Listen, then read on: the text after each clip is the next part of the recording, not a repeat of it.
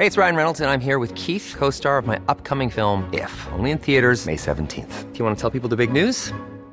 All right, I'll do. Sign up now and you'll get unlimited for $15 a month in six months of Paramount Plus Essential Plan on us. Mintmobile.com slash switch. Upfront payment of $45 equivalent to $15 per month. Unlimited over 40 gigabytes per month. Face lower speeds. Videos at 480p. Active Mint customers by 531.24 get six months of Paramount Plus Essential Plan. Auto renews after six months. Offer ends May 31st, 2024. Separate Paramount Plus registration required. Terms and conditions apply if rated PG.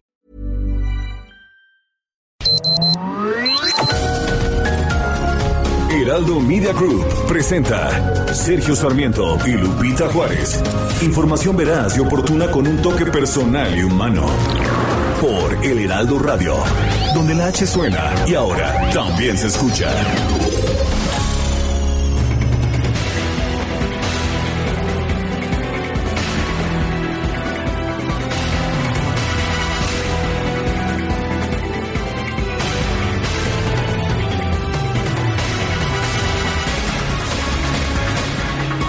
Los diputados del gobierno aprueban en lo general el dictamen de la miscelánea fiscal.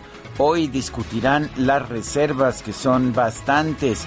La oposición va a buscar cambios todavía, pero pues por lo pronto, por lo pronto, el, el dictamen de miscelánea fiscal se avaló con 260 votos a favor y 218 en contra hubo pues debates acalorados, reclamos, eh, por ejemplo, por el tema de que se están limitando las uh, contribuciones, las donaciones por parte de las personas a las organizaciones de la sociedad civil. Esto fue severamente cuestionado.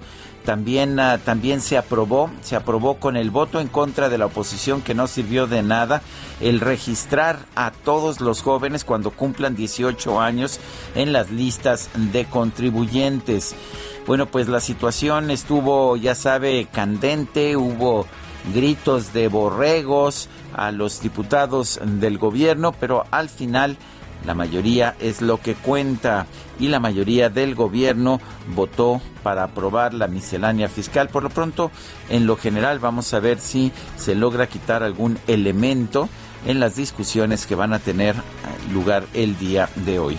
Son las 7 de la mañana, 7 de la mañana con dos minutos. Hoy es martes 19 de octubre de 2021. Soy Sergio Sarmiento. Quiero darle a usted la más cordial bienvenida a El Heraldo Radio.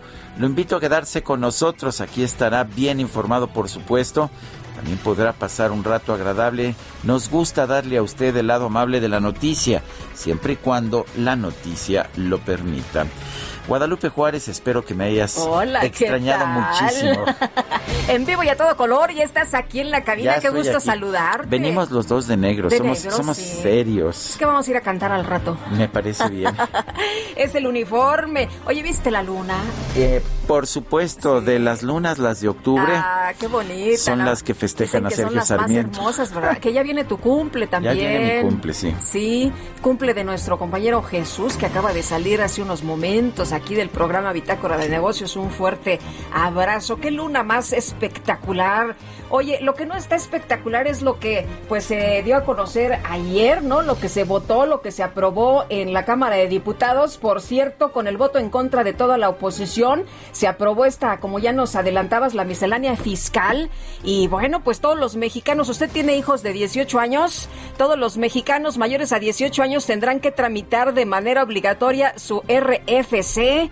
Así que A ver, a ver si logran, este, Ay, ay, a ver ay. si logran que les den cita en el SAT. Pues sí, imagínate para poderte inscribir. Bueno, a lo mejor los chavos de la ciudad no tienen tanta bronca, ¿no? Pero imagínate en las comunidades muy alejadas por allá, las comunidades de Oaxaca, de Guerrero, estas que están tan alejadas, yo no sé cómo va a funcionar este asunto. Y por otra parte, pues el presidente no quiere a las organizaciones civiles, ¿no? Desde el principio, pues dijo que esto no le gustaba y limita, limita esta miscelánea la deducibilidad de donaciones a organizaciones de la sociedad civil, como ya lo hablábamos ayer con Ricardo Bucio, que va a generar pues un desastre, una afectación muy, muy importante.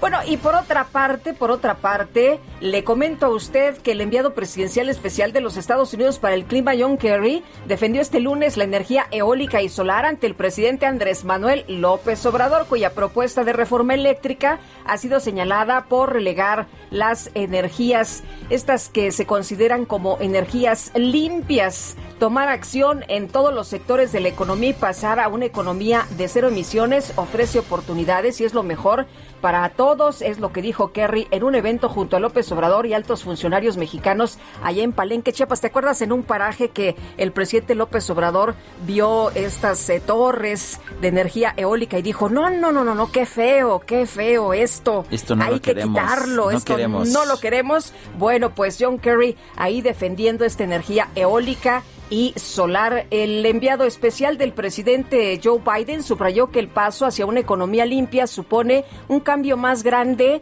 que la revolución industrial, pero el presidente López Obrador dijo, bueno, nosotros pues vamos a impulsar la energía, eh, por supuesto, la energía limpia, las... eh, en energías, eh, dijo él, de las hidroeléctricas.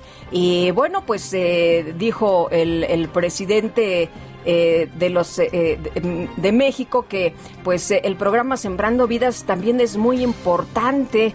Em, dijo que pues eh, es eh, relevante este programa y bueno John Kerry pues lo, le, también ahí le aplaudió dijo nosotros reconocemos que tener la deforestación y rescatar el ecosistema es fundamental así de esta forma aplaudió que el gobierno de López Obrador esté prestando acción a esto. El funcionario de los Estados Unidos dijo que sembrando vida es un símbolo de liderazgo de México en momentos cuando es fundamental tomar acciones sobre el cambio climático Bueno, y en otros temas, resulta que la Fiscalía, la Fiscalía de Justicia de la Ciudad de México está judicializando ya una carpeta de investigación por uh, el desplome trágico de la línea 12 del metro que ocurrió en mayo pasado y en principio está imputando penalmente, sí, son acusaciones penales a 10 personas, entre ellas a Enrique Orcasitas,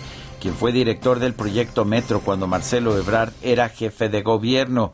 Gabriel Regino, abogado de algunos de los imputados, aseguró que los delitos que, que les está imputando la Fiscalía son homicidio culposo en contra de 26 personas, lesiones culposas contra 98 y daños a la propiedad también culposos. ¿Qué significa culposos? Que hay, que hay culpa, pero no dolo. La Fiscalía, dijo Gabriel Regino, ha judicializado la carpeta de investigación en contra de 10 personas, entre las que se encuentran cinco de nuestros clientes, cinco de nuestros representados. Regino dijo en conferencia de prensa que el juez de control de la Ciudad de México fijó audiencia de imputación para estas 10 personas para el lunes 25 de octubre a las 10.30 de la mañana. Acusó al gobierno de la Ciudad de México de estar utilizando este caso con fines políticos. Quienes han sido imputados son todos, todos del gobierno de Marcelo Ebrard ninguno del actual gobierno o del gobierno de Mancera. En otras palabras, toda la culpa fue en la construcción y no hay culpa en el mantenimiento de la línea 12 del metro. Son las 7 de la mañana con 8 minutos.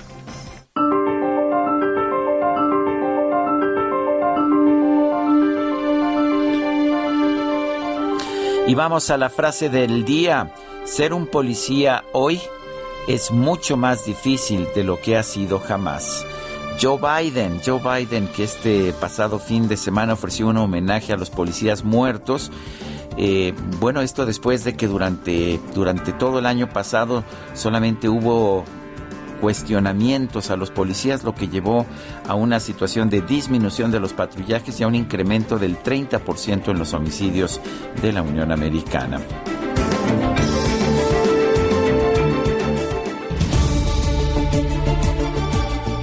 Las preguntas, ayer preguntábamos, ¿debe el PRI votar la reforma eléctrica de AMLO como si fuera de Lázaro Cárdenas o de Carlos Salinas?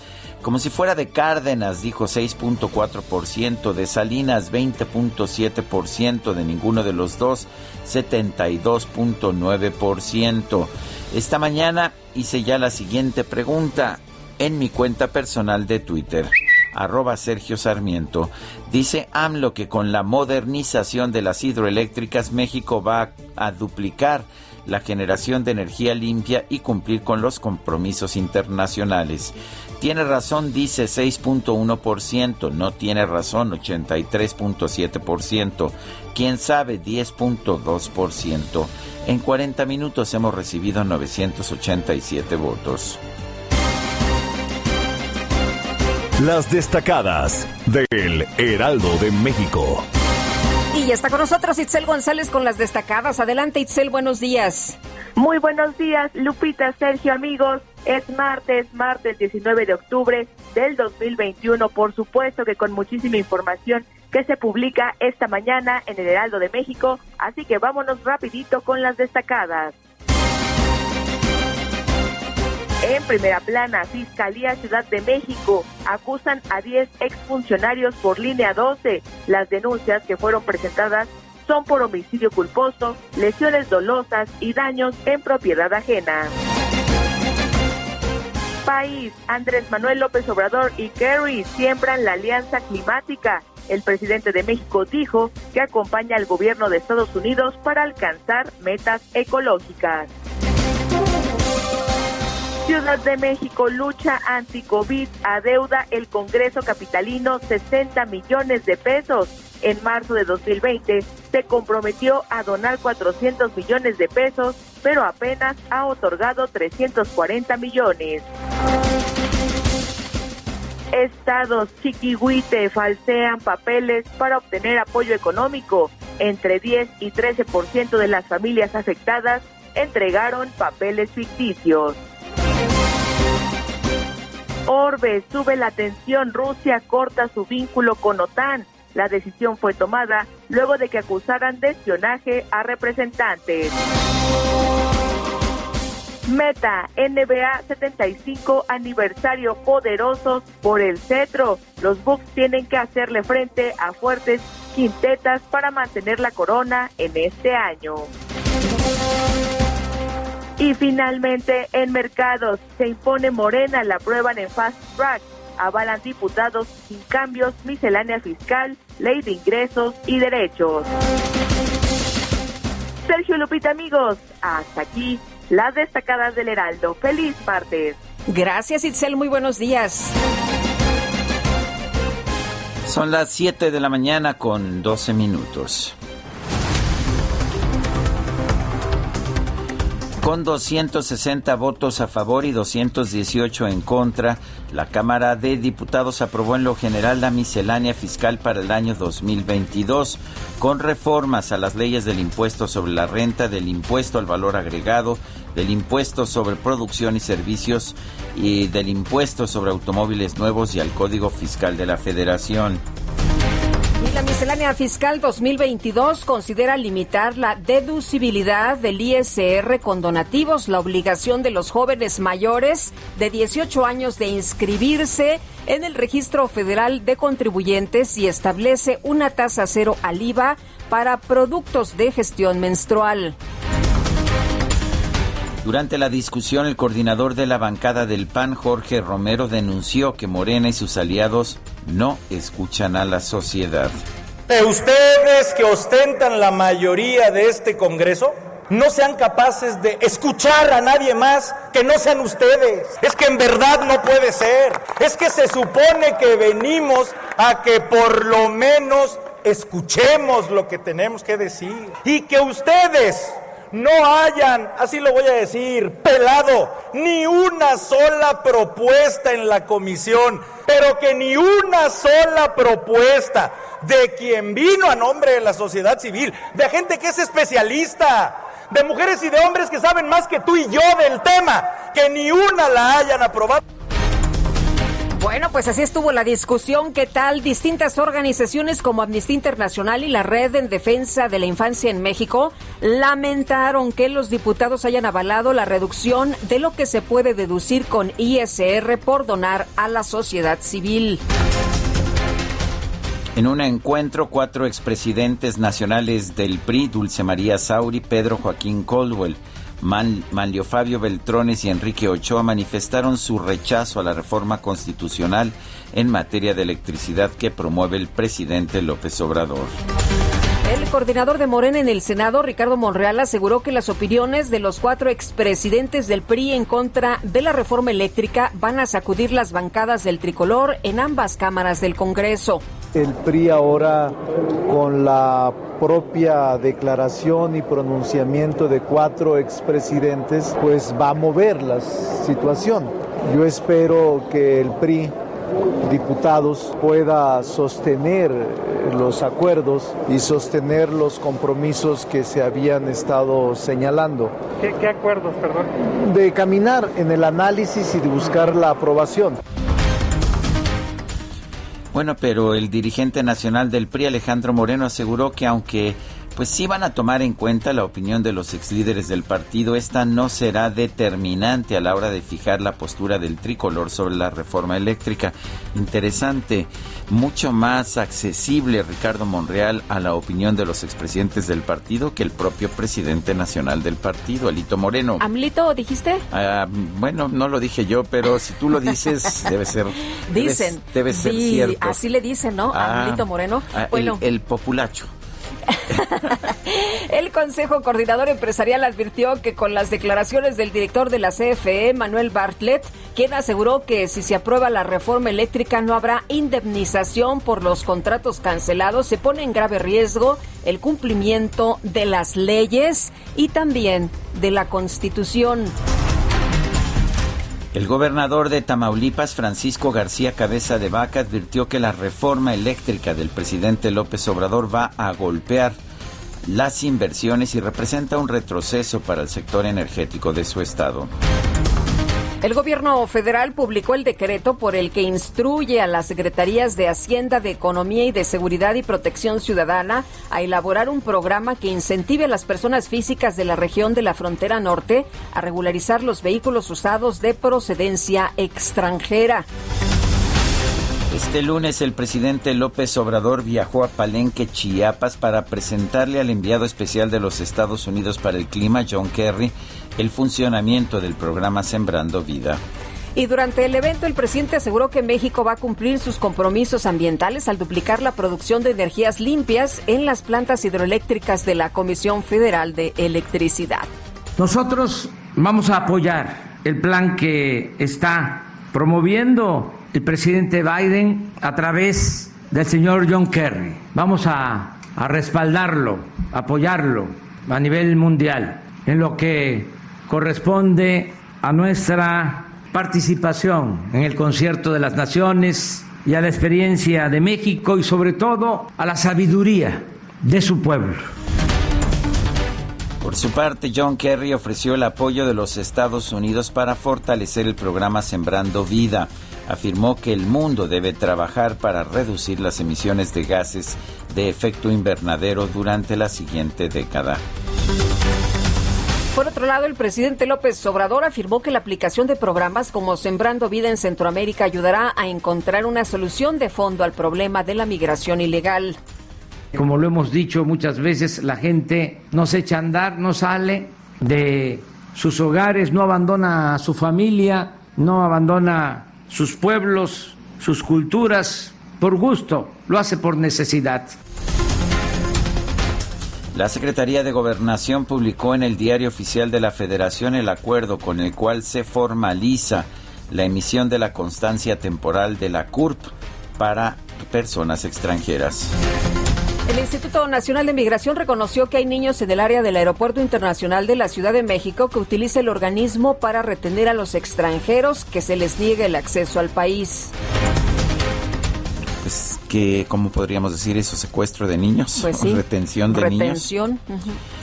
Bueno, en fin, el Instituto Nacional Electoral informó que hasta el momento se han registrado 23.906 personas interesadas en recabar firmas para solicitar la consulta de revocación de mandato del presidente López Obrador. El PRD denunció ante el INE el uso ilegal de recursos públicos por parte de Morena y su eh, su dirigente nacional Mario Delgado, con el objetivo de promover el proceso de revocación de mandato. Un juez federal programó para este miércoles la audiencia en la cual se definirá si se le otorga la prisión domiciliaria u otra medida cautelar a Rosario Robles, exsecretaria de Desarrollo Social, para que enfrente fuera de la cárcel el proceso en su contra por la estafa maestra. Bueno, y la Fiscalía General de la República señaló que el exgobernador de Sonora, Guillermo Padres, fue liberado debido a que el entonces PGR se desistió de las acusaciones en su contra por un delito grave. El vocero de la Fiscalía General de la Ciudad de México, Ulises Lara, informó que la dependencia ya solicitó una audiencia inicial en contra de 10 personas físicas y morales para formular imputaciones por el desplome de la línea 12 del metro. La Fiscalía General de Justicia de la Ciudad de México informa que solicitó audiencia inicial ante un juez de control para formular imputaciones en contra de 10 personas, tanto físicas como morales, estas últimas a través de sus representaciones legales. Lo anterior, como lo anticipamos en días previos, luego de que el representante social de esta Fiscalía judicializó sin detenido la carpeta de investigación por la probable comisión de los delitos de homicidio, lesiones y daño en la propiedad, todas culposas. Y la Unión de Alcaldes de la Ciudad de México solicitó una prórroga para programar y contratar obras con el presupuesto participativo de los años 2020 y 2021. El gobernador de Michoacán, Alfredo Ramírez Bedoya, pidió a los maestros de la Coordinadora Nacional de Trabajadores de la Educación que ya recibieron sus sueldos atrasados que regresen a clases presenciales. Trabajadores del sector salud de Guerrero aseguraron que van a mantener su paro de actividades debido a que la administración del exgobernador Héctor Astudillo no cumplió al 100% con el pago de bonos y salarios.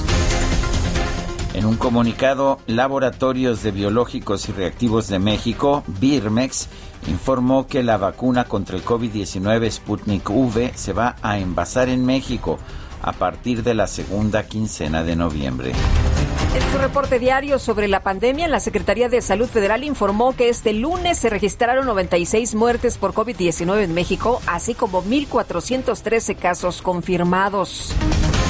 Las autoridades sanitarias de Ecuador comenzaron la aplicación de la vacuna contra el COVID-19 en niños de entre 6 y 11 años. El expresidente de los Estados Unidos, Donald Trump, fue interrogado por una demanda que presentó un grupo de manifestantes que presuntamente fue agredido por el equipo de seguridad del exmandatario en 2015. Y en información deportiva, la UEFA sancionó a la selección de Inglaterra con un partido a puerta cerrada por los disturbios registrados en inmediaciones del estudio de Wembley, del estadio de Wembley, perdón, durante la final de la Eurocopa. Y los Medias Rojas de Boston vencieron 12-3 a los Astros de Houston para poner la serie de campeonato de la Liga Americana 2-1 a su favor. No complaints and no regrets. I still believe in chasing dreams and placing bets. But I have learned that all you give is all you get. So give it all you've got.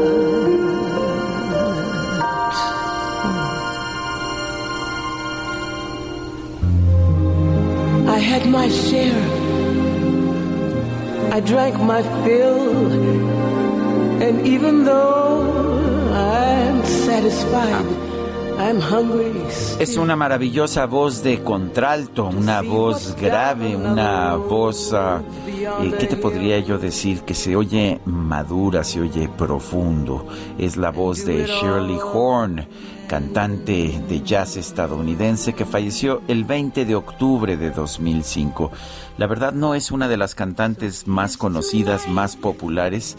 y ciertamente no está en el nivel de Sarah Vaughan o de Ella Fitzgerald, pero a mí es de las que más me gusta. Me gusta su, su voz rasposa, su voz grave, la voz de contralto que es tan difícil encontrar en una mujer. ¿Te parece que la escuchemos? Me Guadalupe? parece muy bien. Y me gusta que empecemos con esta que dice, bueno, pues ni quejas ni arrepentimientos, ¿no? Here's to life, aquí brindo por la vida. Muy bien, empezamos bien.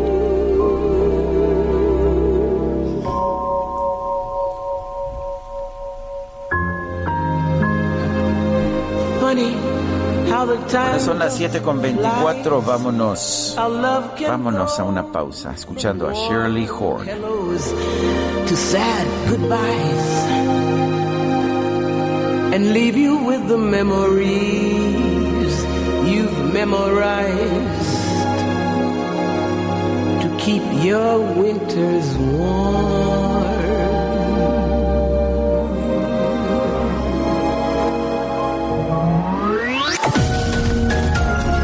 Sergio Sarmiento y Lupita Juárez quieren conocer tu opinión, tus comentarios o simplemente envía un saludo para ser más cálida esta mañana. Envía tus mensajes al WhatsApp 5520 109647.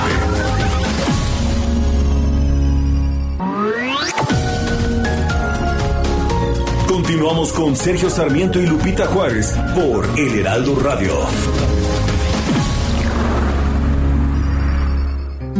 Soriana, el ahorro es para todos con la oferta de cada día. Hoy martes 19, dale lo mejor a tu familia. Aprovechando que el kilo de pollo entero está a solo 37.90. Hasta 3 kilos por cliente. Soriana, la de todos los mexicanos. Aplica restricciones. Aplica en Hiper y Super. El 19 de octubre se celebra el Día Internacional de la Lucha contra el Cáncer de Mama, para sensibilizar y concientizar a las mujeres de todo el mundo sobre la importancia de realizarse un examen de mama regularmente, con la finalidad de detectar cualquier signo o anomalía. Este día ha sido impulsado por la Organización Mundial de la Salud para promover el diagnóstico temprano del cáncer de mama, así como incrementar el acceso a la población femenina a los controles y tratamientos oportunos de esta enfermedad. El cáncer de mama constituye la primera causa de muerte de la población femenina a nivel mundial. De acuerdo a las estadísticas emitidas por la Organización Mundial de la Salud, esta enfermedad representa el 16% de todos los cánceres en pacientes femeninos. Por otra parte, se estima que una de cada ocho mujeres tendrá cáncer de mama a lo largo de su vida, razón por la cual es vital importancia realizar una evaluación regular de los senos. Se ha determinado que la detección temprana del cáncer de mama incide notablemente en la modificación del pronóstico de la enfermedad, incrementando las posibilidades de curación hasta de un 100%.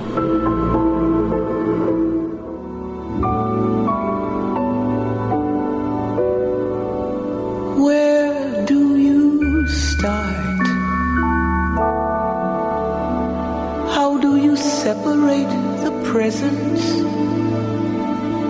from the past?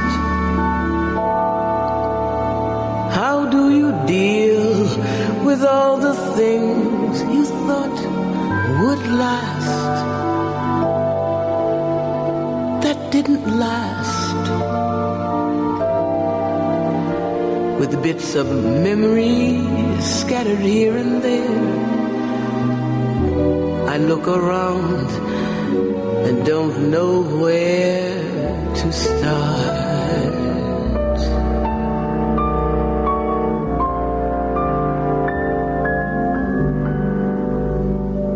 Which books are yours?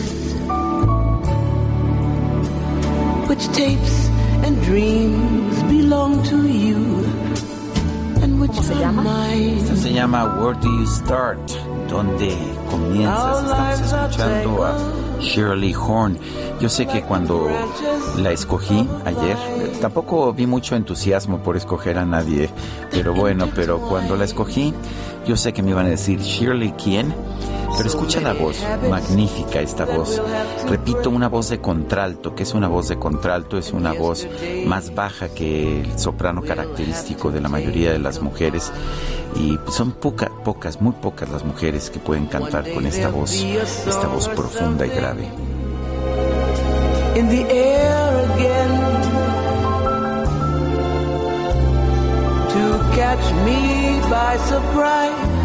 Espero que te guste, pues Me gusta, me gusta. La verdad es que no la conozco, la estoy conociendo esta mañana. espero que te, precisamente siempre hay que conocer a alguien nuevo. Este, hemos estado escuchando mucha, pues, a muchos intérpretes que son muy populares. Ahora es Shirley Horn. Qué bueno. Oye, y tenemos mensajes esta mañana. Gracias a todos ustedes por comunicarse tan temprano. Excelente día tengan Sergio y Lupita. Soy Luis López Otero. Mi comentario es Patricia Durán Reveles, alcaldesa de Naucalpan. Usted próximamente entrega el gobierno de este municipio. Qué pena. Usted no supo trabajar como presidenta municipal. Dejará un Naucalpan en sus vialidades llenas de baches, inseguridad, mucha inseguridad y no vaya a dejar las arcas vacías. Dice otra persona, buen martes, el manejo de las energías renovables, otra tragedia de la cuarta trituración, es lo que dice Rodolfo Contreras.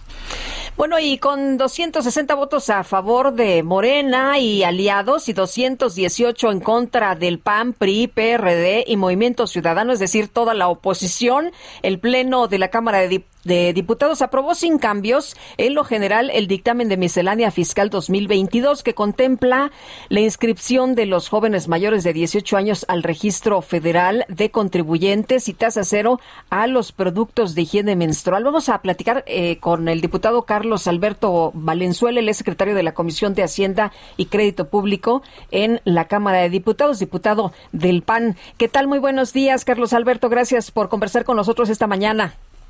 ¿Qué tal, Lupita? Te saludo con gusto a ti y a Sergio. Muchísimas gracias por la invitación. Pues eh, toda la fuerza de la oposición no fue suficiente, Carlos. Pues ante una ante una mayoría soberbia, ante una mayoría eh, sorda ante las necesidades de la gente y sorda sobre todo ante ante las necesidades de los distintos sectores que lo expresaron en el Parlamento abierto, donde hace unos días pues recibimos precisamente las recomendaciones de las distintas cámaras empresariales, de los distintos sectores productivos, del sector académico y de servicios, y que lamentablemente pues no vimos eh, plasmado ninguna de sus propuestas, sino por el contrario, pareciera que se ensañaron con la sociedad civil con este tipo de propuestas, como ustedes comentan, el, el RFC obligatorio para los mayores de 18 años, pero también un tema gravísimo que es la reforma del 151 del ISR, donde van ahora prácticamente a acabar con las organizaciones civiles que, que sin fines de lucro apoyaban muchísimas causas sociales de apoyo a los más vulnerables y que ahora con esta modificación, con este tope que van a tener en la deducibilidad, pues van a tender a desaparecer. Y lo que nos preocupa muchísimo, Lupita, lo que nos preocupa muchísimo, Sergio, es que ahora el presidente López Obrador también quiere monopolizar la entrega de ayuda, ya eh, ya ya ya ya ha demostrado que es un hombre centralista, que es un hombre que quiere ostentar todo el poder, pero ahora ya quiere monopolizar hasta el control de la sociedad. Y eso es algo que, que el día de hoy que todavía estaremos discutiendo de manera particular cada uno de los temas. Ayer se votó en lo general, pero ahora vamos a, a discutir las reservas en lo particular y esperamos desde luego eh, la conciencia de del sentido común de algunos del, del, del partido mayoritario que sabemos que hay gente que es consciente dentro de Morena, dentro del PT y dentro del Verde, y, y, y, que se pueda hacer una modificación a este artículo, al 151, pero también a los que usted, al que ustedes mencionaron al principio, que es el 27A del Código y, y, lo de los autos chocolate, ¿no? Que dicen va a tener un impacto terrible en el sector y también en la economía. Y, y no solo en el sector automotriz, sino que también en, en, los puertos, en el sector de logística, en, en, en, distintas áreas que de manera directa o indirecta eh, apoyaban muchísimo a la economía del país eh, y también va a repercutir en estados gobernados por Morena que tienen estas plantas armadoras como lo es Puebla o como lo es San Luis Potosí, que ahora está gobernado por el verde ecologista. Entonces, un retroceso porque también vamos en contra de los protocolos internacionales, estamos siendo el, vamos a convertirnos en el cementerio de chatarra de Estados Unidos eh, y pues es, es, es lo que está pasando en este gobierno, que lamentablemente lo ilegal lo quieren hacer legal, como en el caso de los autos chocolates, y lo legal lo quieren hacer informal, como es el caso de las organizaciones civiles, y, y, es muy lamentable, esperamos que pueda hacerse una modificación, y si no, también esperamos que en el Senado eh, el grupo parlamentario de Morena pues les haga, les, les, les corrija la plana, como ha pasado en otras ocasiones en la anterior legislatura. Exactamente, ¿qué es lo objetable de esta modificación del artículo 151 que tengo entendido es el artículo que incluye las deducciones personales dentro del impuesto sobre la renta? Este artículo de manera particular, eh, Sergio, lo, lo, lo, limitan a más de la mitad. Actualmente las, los ciudadanos podían deducir eh, más del 30% entre fondos de ahorro para el retiro, entre seguros de gastos médicos, entre gastos funerarios, entre deducibilidad de colegiaturas. Y había un apartado especial eh, que era para las organizaciones civiles, para donarle a, asociaciones civiles como la Cruz Roja, como la MAC, como, como las distintas agrupaciones que apoyan muchas causas muy nobles. Entonces, ¿qué es lo que hicieron? Lo redujeron a la mitad, ahora, ahora va a ser solo el 15% y las organizaciones civiles sin fines de lucro ahora van a tener que estar disputando ese, ese apoyo con, con los seguros de gastos médicos, con los gastos funerarios, y lo que va a pasar lamentablemente es que, que, van a ver mermados sus ingresos, y al ver mermados sus ingresos, pues también van a empezar, en algún caso, a, a cerrar, a, acabar con estas organizaciones, y en el peor de los casos, pues a despedir personal, porque hay muchísimas personas que trabajan en el área administrativa, en el área logística y que van a arrojar al desempleo a miles de personas que también trabajan en estas organizaciones civiles. Eh, Carlos, ¿se puede hacer algo eh, eh, ya que se analicen las reservas? si, si ya vimos que, que, Morena pues ha votado en el sentido que ha votado y sus aliados también, ¿crees que efectivamente puede haber un cambio? Por supuesto que puede haber un cambio. De hecho, eh, precisamente para eso es la, para eso son las reservas estamos nosotros en Acción Nacional presentamos solo de ese artículo más de 35 reservas. Va a subir a hablar a favor de las asociaciones Margarita Zavala, Mariana Gómez del Campo, Jorge Romero, todos nuestros, la gran mayoría de nuestros diputados va a subir a hablar a favor de la defensa de estas de estas organizaciones porque lo que nosotros queremos es que la sociedad se active, que la sociedad se dé cuenta de lo que pretende hacer el presidente López Obrador, que ya pasó el límite. Antes era meterse con la oposición, con los adversarios políticos del PAN, del PRI, del PRD, pero ahora ya se pasó la raya, ya se pasó a, trastocar a la sociedad civil y tenemos que demostrarle al presidente, tenemos que demostrarle a Morena que la sociedad es más grande que cualquier partido político y más poderosa que cualquier presidente de la República. Es por eso que aprovecho los micrófonos que me abren eh, Sergio Lupita para decirle a la sociedad que levante la voz, que todavía estamos a tiempo de evitar que nos den un albazo, que nos desorganicen como, como, como ciudadanía. Eh, es momento de que levanten la voz con los diputados de su distrito, del partido que sea, para que les pidan que, que, que echen para atrás esta reforma, porque si no, de lo contrario, pues vamos a ver muchas causas sociales muy desprotegidas y va, y va a significar un retroceso terrible para nosotros como sociedad, como país, eh, y no lo y no lo debemos de permitir. La sociedad civil no le pertenece a ningún partido político, le pertenece a los mexicanos y hay que defenderla. Bueno, pues gracias por hablar con nosotros. Gracias, Carlos, por eh, tomar la llamada y por explicarnos pues cuál es la posición del Partido Acción Nacional. Sergio Lupita, les agradezco muchísimo y les mando un fuerte, fuerte saludo a todos los que nos escuchan por Heraldo Radio. Gracias, buenos días. Son las siete con cuarenta y tres minutos. Lo mejor de México está en Soriana. Aprovecha que el aguacatejas está a 34.80 el kilo o la manzana golden en bolsa a 24.80 el kilo y la piña gota de miel a 11.80 el kilo. Martes y miércoles del campo de Soriana. A octubre 20. Aplica restricciones. Aplica en Hiper y Super. El abogado Gabriel Regino informó en una conferencia de prensa que la Fiscalía de la Ciudad de México imputó a 10 exfuncionarios del metro por el colapso de la línea 12 ocurrida el pasado 3 de mayo. Sí, esta, este colapso que dejó 26 muertos y más de 80 heridos. Tenemos en la línea telefónica a Gabriel Regino, abogado penalista y defensor de cinco de los imputados en el caso de la línea 12 del metro. Eh, licenciado Regino, gracias por tomar nuestra llamada. Cuéntenos eh, eh, por qué, hasta donde yo pude ver, solamente quienes estuvieron involucrados en la construcción están siendo imputados penalmente. ¿Significa esto que, pues, que no hubo problemas en la línea, en la línea 12 del metro? En materia de mantenimiento? Sergio Lupita, muy buenos días a ustedes, a su auditorio. Primeramente, agradecerles el interés por este tema que es trascendente, en primer lugar, por la lamentable muerte de 26 personas en una tragedia que debió haber sido evitada.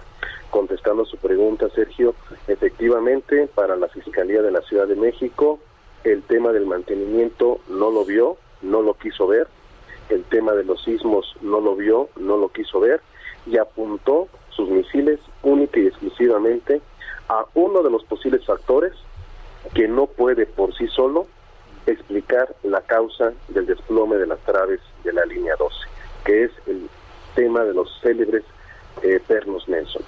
No tocó en lo absoluto el mantenimiento, no tocó lo demás, y esto en contravención de un principio que establece la ley procesal penal en México que dice debe explotar la Fiscalía todas, todas las líneas de investigación que puedan explicar la causa del hecho. Eh, Gabriel, sobre las personas imputadas eh, se, se, puntualizó que no se solicitó orden de aprehensión en contra de, nadie, de ninguno de los diez, por la probable comisión de delitos eh, del colapso de la línea 12. ¿Cómo ves este punto? Bueno, eh, Lupita, es una pregunta muy relevante, pero habría que comentar con toda la audiencia tan amplia de ustedes que estamos ante un nuevo esquema de justicia en México, que es un sistema procesal conocido como sistema acusatorio, de tal suerte que cuando una persona va a ser llevada ante un juez, la forma más racional en que tiene que llevarse a cabo es a través de un citatorio, un citatorio que es lo normal, lo que está ocurriendo ahora. Pero, si me permiten rápidamente, quiero dejar una evidencia para la, auditorio de cómo se está conduciendo indebidamente la Fiscalía. En toda investigación criminal, las personas que están siendo investigadas constitucionalmente tienen el derecho a ser informadas de esa investigación. Constitucionalmente tienen el derecho de rendir entrevista ante el Ministerio Público, conocer el expediente e incluso proponer actos de investigación o lo que en lenguaje ya no es aportar pruebas de defensa. Nosotros, las personas que están siendo investigadas por parte de la Fiscalía y que trabajaron en el proyecto Metro, nos presentamos ante la Fiscalía de la Ciudad de México desde el 5 de agosto pasado. Incluso lo hicimos por escrito y le dijimos aquí estamos, aquí están nuestros abogados, aquí está nuestro domicilio para notificaciones. Queremos coadyuvar y si nos están investigando, permítanos tener acceso al expediente. La Fiscalía nos dio un portazo en la cara y nos dijo no. ¿Por qué razón en este caso la Fiscalía lleva el asunto ante un juez sin jamás habernos dado la oportunidad de defendernos? Eh, hace unos días que dio conferencia la fiscal, dijo que podrían tener acceso a toda la información, a todas las carpetas, los involucrados y los abogados y hasta el día de hoy no hemos logrado tener ese acceso. Entonces, estamos ante una actitud de carácter inquisitorial donde se llevó a cabo una investigación manipulada que la venimos denunciando desde hace varias semanas y no se nos permitió el acceso. Ahí está una prueba evidente de cómo se está conduciendo de manera inconstitucional la Fiscalía de la Ciudad de México para llevar este caso ante tribunales, pero con otra intencionalidad que nada tiene que ver con el acceso a la verdad ni el acceso a la justicia. ¿Es, ah, ¿Es política la intención? Absolutamente sí. No se puede entender de otra manera porque estamos ante lo siguiente. Vean ustedes nada más cómo la lógica en este caso no entra. ¿Por qué razón? Si la Fiscalía dice que la causa de la tragedia fueron los pernos Nelson, uno entendería que entonces habría que investigar quién colocó los pernos Nelson, quién los soldó, quién los vendió y quién supervisó. Si es que esto fuera así. Pues no, nadie de los que puso los pernos Nelson, nadie de quien los soldó, nadie de quien los dio, nadie de quien los fabricó, nadie de eso está involucrado en el caso. Absolutamente nadie. Y se van sobre las personas detrás del escritorio. Nosotros decimos y afirmamos que cuando en una investigación criminal entra la política, la ética desaparece y la justicia salta por la ventana. Eh, Gabriel, tú hablas de, venganza. ¿Por qué, ¿Por qué habría de ejercer la Fiscalía Capitalina venganza en este caso, esta persecución? Primero porque no nos deja conocer la investigación. ¿Por qué no nos citó? ¿Por qué está violando derechos humanos desde un inicio? Eso ya es un indicio, una evidencia clara de una manipulación de la investigación.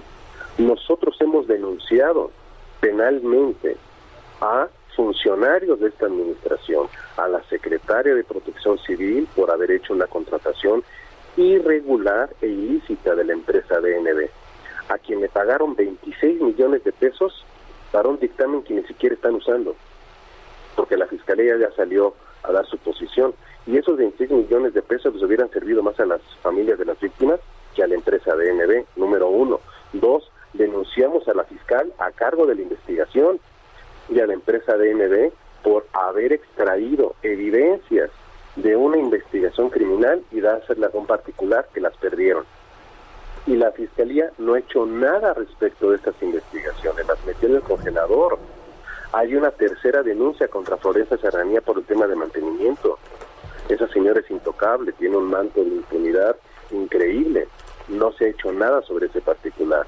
Ah, pero a nosotros que hemos estado actuando de esta manera, no nos permiten el acceso a la investigación, nos presentamos, nos cierran la puerta y de repente nos citan y dicen, ya están citados ante un juez y están acusados de homicidio culposo, lesiones culposas y daño en propiedad ajena. ¿Acaso el ingeniero Orcasitas y los demás clientes fueron los que colocaron los pernos? Ricky Orcasitas está imputado y quiénes más están imputados. ¿Se, ¿Se, pueden conocer los nombres? Claro que se pueden conocer. Sí, son son 10 personas en total las que se encuentran eh, bajo este señalamiento por parte de la Fiscalía de la Ciudad de México y quien encabeza esta lista es el ingeniero Enrique Orcasitas, está también el ingeniero Moisés Guerrero Ponce, está el ingeniero eh, Giral y Mazón, se encuentra también eh, otras personas como Juan Carlos Ramos Alvarado, Fernando Ramiro Lalana, Fernando Amezcoa Ordaz, Ricardo Pérez Ruiz, Guillermo Leonardo Alcázar Pancardo, Enrico Baker Díaz, Héctor Rosa Troncoso. Son las personas, las 10 personas que conforman este grupo de personas imputadas por la Fiscalía. Dice la, la Fiscalía eh, que todas las víctimas e imputados tendrán acceso completo a toda la información señalada en la carpeta una vez que hemos presentado la investigación ante el juez para solicitar el inicio de los procesos penales. De hecho, lo informó ayer el vocero Ulises eh, Lara en eh, pues esta, este reporte que dio al dar a conocer ya la judicialización de, de, este, de este proceso. Gabriel, ¿están mintiendo en la Fiscalía? Supuesto que están mintiendo. Ya han mentido desde el inicio de la investigación. Se han conducido de manera ilícita. Voy a poner otra evidencia de esta manipulación y de las mentiras de la Fiscalía. Una Fiscalía, pues es una autoridad.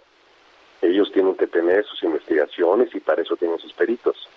¿Para qué le dan evidencias a una empresa externa, BNB, contratada por Protección Civil? ¿Bajo qué marco legal un fiscal le dice a BNB, tome las evidencias y usted analícelas. No hay ninguna ley que autorice eso. Y luego DNB las pierde porque las manda por DHL. Imagínense nada más el mal manejo de la investigación. Esa investigación es nula. Y lo que están saliendo a decir son discursos que pretenden construir en el colectivo social la idea de que están buscando justicia. No, es completamente falso. Y nos vamos a ver en tribunales, por supuesto. Y en tribunales locales, tribunales federales, o tribunales internacionales, porque nosotros no vamos a permitir que haya archivos expiatorios. No es la primera vez en la historia del país que esto ocurre, pero están recurriendo al mismo manualito de cómo destruir al adversario y están cometiendo los mismos errores. Nos llevará años la batalla, no importa, pero la vamos a ganar. Fiscalía argumenta que de ninguna manera obedece esta investigación que ha sido robusta, transparente y apegada a la ley, además de basada en evidencia que no obedece a consignas políticas ni busca la fabricación o protección de culpables. Es un muy bonito discurso porque cuando dicen que nadie por encima de la ley o, no sé cómo es su discurso con el que cierran, los únicos que están fuera de la ley son la Fiscalía. Uno, porque encubren Dos, porque no investigan de manera científica y exhaustiva. Y número tres, porque ya violaron nuestros derechos humanos. Ya violaron el debido proceso. No nos citaron durante la integración de la investigación. Y eso es una absoluta violación a los derechos humanos. Solo como referencia, no como referencia, Sergio Lupita, a 31 científicos del CONACYT les quisieron hacer lo mismo y la FCR tuvo que recular y ahora sí empezó a citar a cada uno para que tengan la oportunidad de su defensa. ¿La Fiscalía está aprendiendo de estas irregularidades y arbitrariedades? Creo que sí. Muy bien. Esto no es legal, pues obviamente es político. Yo quiero agradecerle a Gabriel Regino al haber conversado con nosotros. Un fuerte abrazo para ambos y sobre todo para su auditorio. Gracias. Gracias, buenos días. 7 con 54, regresamos. From the past. How do you deal with all the things? Sergio Sarmiento y Lupita Juárez quieren conocer tu opinión, tus comentarios o simplemente envía un saludo para ser más cálida esta mañana. Envía tus mensajes al WhatsApp 5520 109647.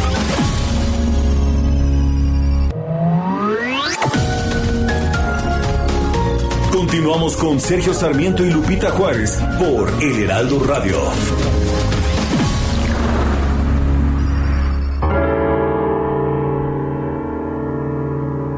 Is your figure less than Greek?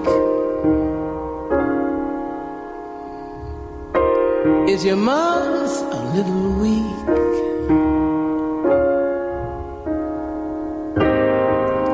When you open it to speak.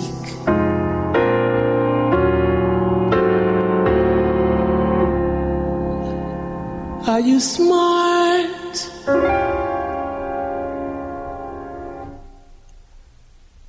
Are you smart?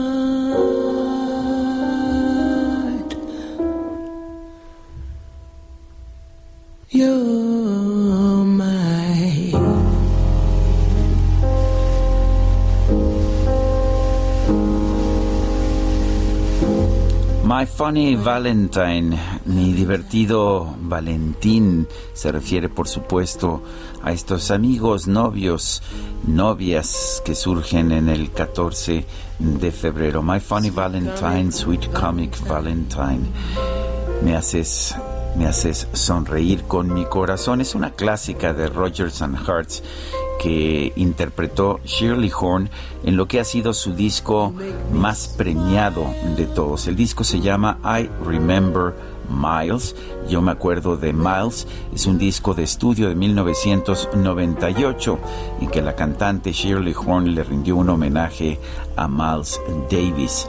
Y bueno, pues fue considerado el mejor álbum de música de jazz uh, vocal de, del año del año que se presentó fue en el, uh, el año ah pues en el año de 1998 de hecho no 1999 se llevó a cabo la premiación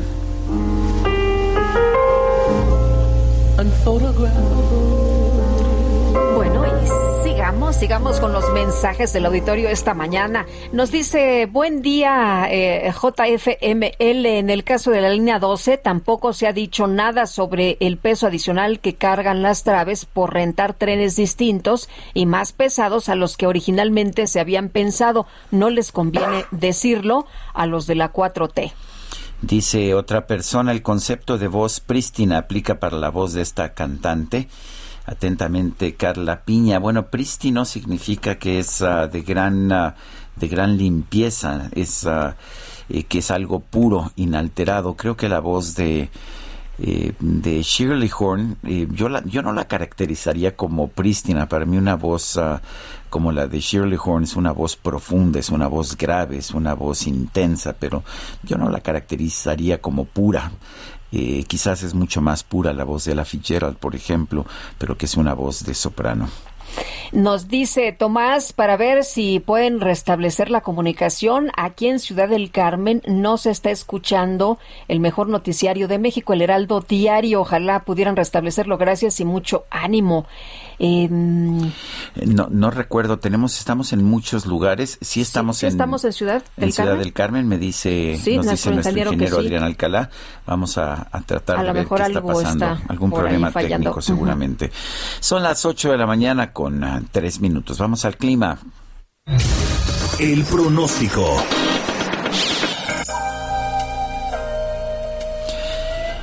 Livia González, meteoróloga del Servicio Meteorológico Nacional de la Conagua, ¿cómo estás? Eh, ¿Qué nos tienes esta mañana? Buenos días, Sergio Lupita, ¿qué tal? Pues miren, en cuanto al pronóstico del tiempo, les comento que este día las lluvias estarán presentándose en zonas del occidente, oriente, sur y sureste del país, así como en la península de Yucatán. Y bueno, estas lluvias van a ser ocasionadas por una onda tropical que el día de hoy estará desplazándose sobre el sur del país.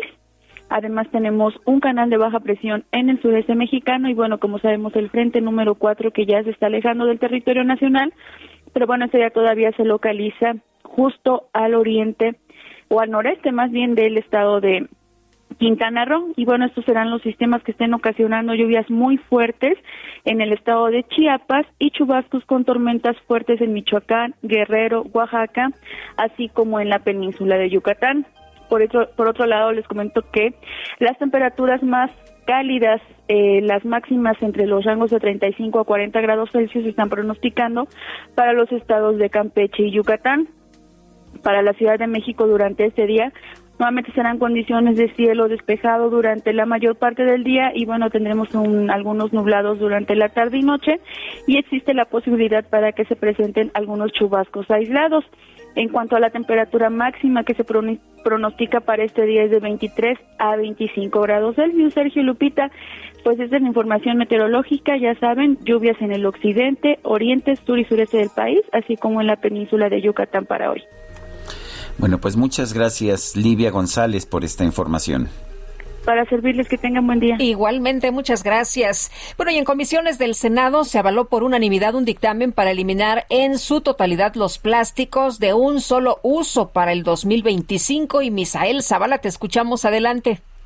Buenos días, Lupita. Buenos días al auditorio. Efectivamente, Lupita, como bien lo comentas, tras dos años de discusión y un análisis intenso, las comisiones del Senado avalaron dos dictámenes, uno por el que se reforma la Ley General para la Prevención y Gestión Integral de los Residuos Sólidos, así como la Ley General de Economía Circular. En uno de estos dictámenes se precisa en sus transitorios que los plásticos de un solo uso deberán eliminarse en su totalidad para el año 2025, mientras que aquellos productos plásticos que contengan aditivos, que propicien la generación de microplásticos o microplásticos añadidos intencionalmente para exfoliar, pulir o limpiar deberán eliminarse para el año 2022. En ese sentido, quedan exentos de dicha ley aquellos plásticos que por motivos de salud, también de uso médico, de cosméticos, preservación de alimentos, higiene o inocuidad conforme a la normativa sanitaria y también, eh, bueno, estos no pueden ser sustituidos por otros materiales por no contar con una alternativa tecnológica económica y ambientalmente viable. Estos plásticos únicamente quedan expuestos de esta, eh, eh, exentos de esta norma.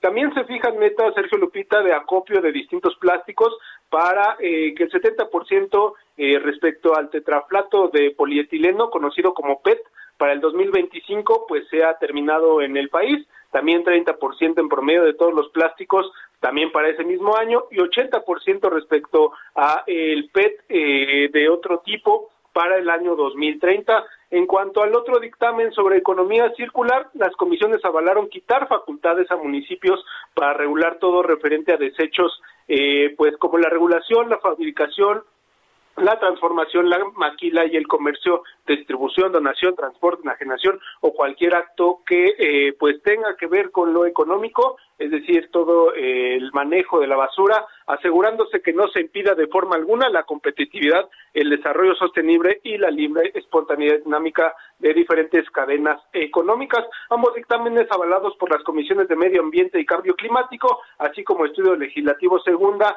pasarán al Pleno el día jueves para ser votados ya y sean avalados por eh, todas las bancadas, ya que hubo un acuerdo por parte eh, pues de todos los grupos parlamentarios para impulsar estos dos dictámenes que ya tienen dos años eh, pues tenían dos años congelados y ya en estos momentos pues ya fueron avalados por las comisiones. Sergio Lupita, hasta aquí mi información. Gracias, Misael. Buenos días. Buenos días. El proyecto para construir un hotel, un centro comercial, vialidades y un parque lineal en el Estadio Azteca, en la zona del Estadio Azteca, se va a someter a consulta. Esto es lo que dice la jefa de gobierno de la Ciudad de México, Claudia Sheinbaum. Jorge Almaquio nos tiene la información. Jorge, adelante. Gracias, Sergio Lupita, amigos. Así es, y la jefa de gobierno, Claudia Sheinbaum, aseguró que no habrá imposición en el caso del proyecto conjunto Estadio Azteca ante las protestas y conformidad que han presentado vecinos de la zona en contra de esta construcción de un centro comercial, hotel y varias varias instalaciones en las inmediaciones del Coloso de Santa Úrsula, la mandataria capitalina expuso que se respetará la decisión de la gente, pero aclaró que primero pues deben conocer de qué se trata y por ello se lleva a cabo esta consulta. Pero vamos a escuchar lo que comentó la jefa de gobierno.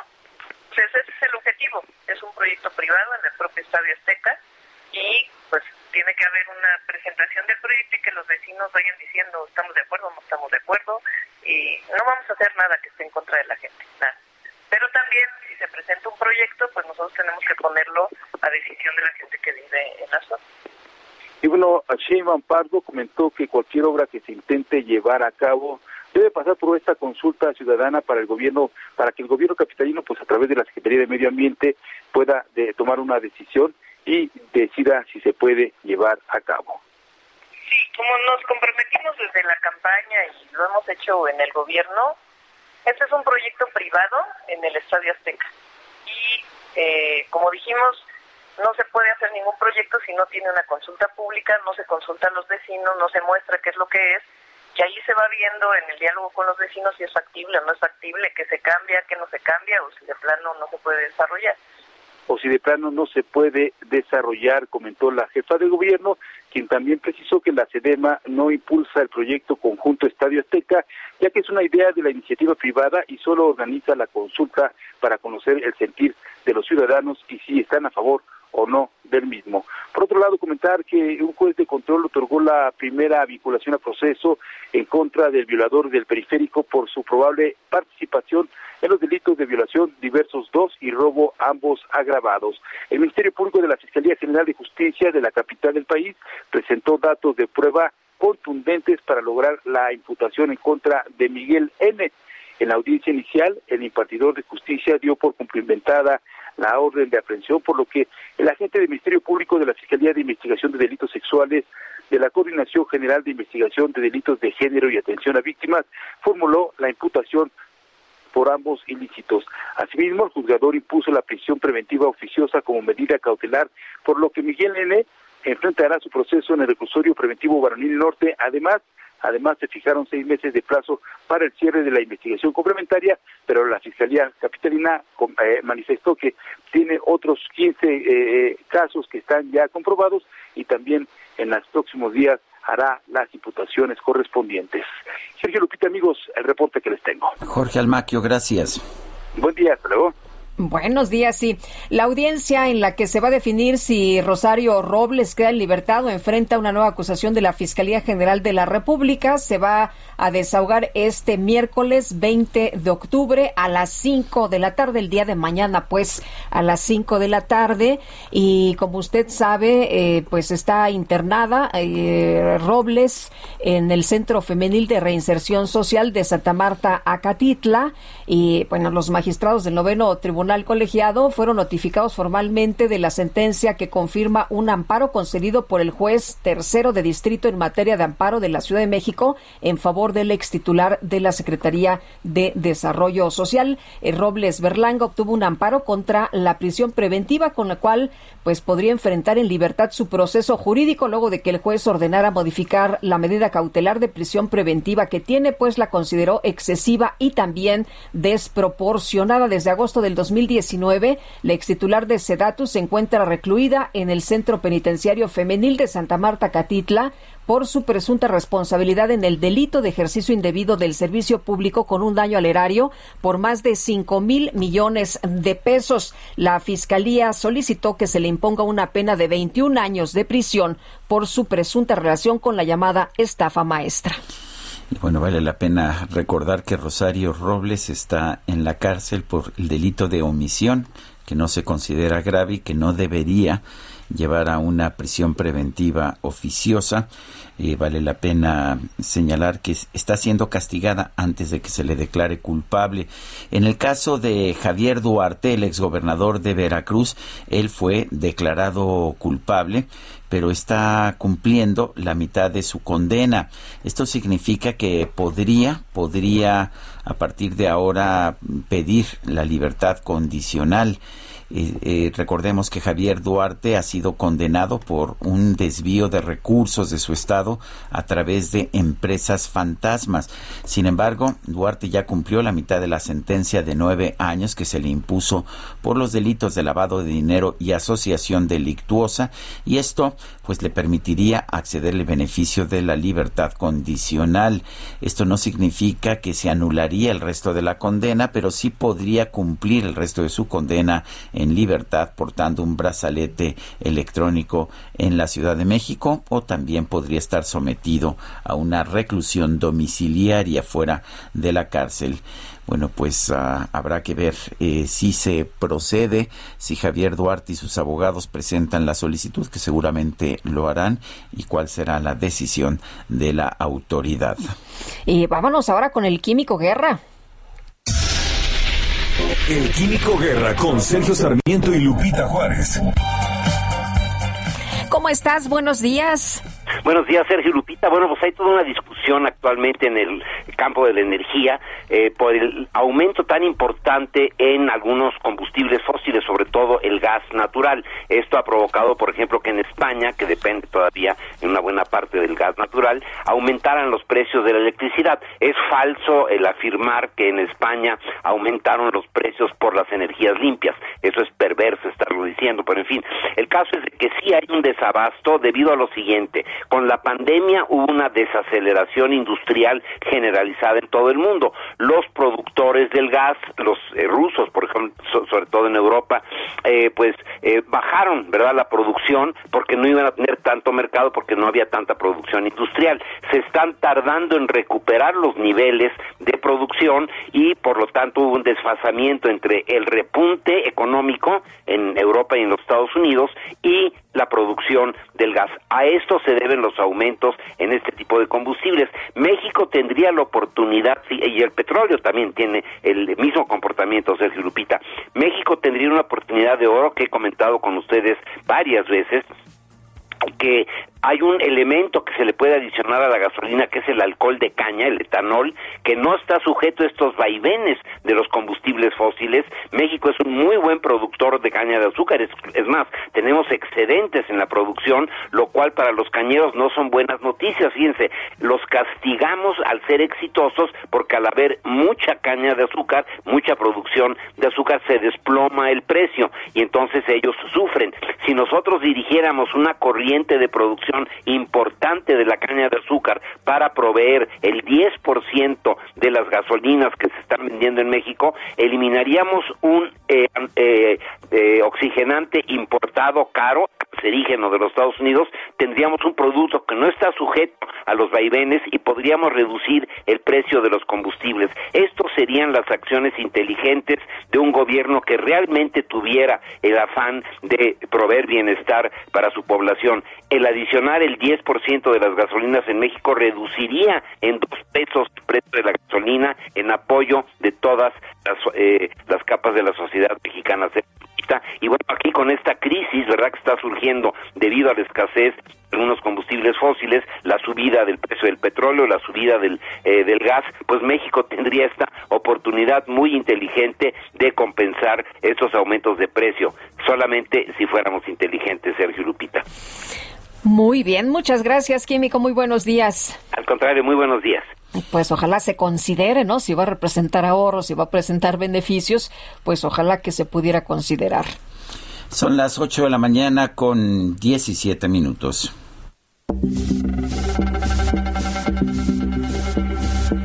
Expo Dubai 2020. Conectar mentes para construir el futuro. Heraldo Media Group, principal media partner.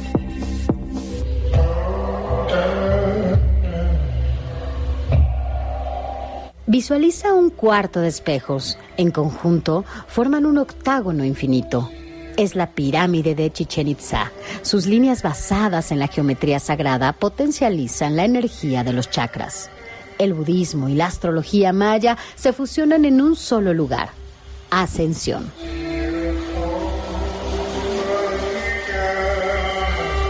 Continúas el recorrido. Estás frente a más espejos, ahora repletos de luciérnagas. Parecen no tener fin. El vértigo te toma por sorpresa, pero la música de fondo te ayuda a recrear una atmósfera religiosa. Es la sala santuario.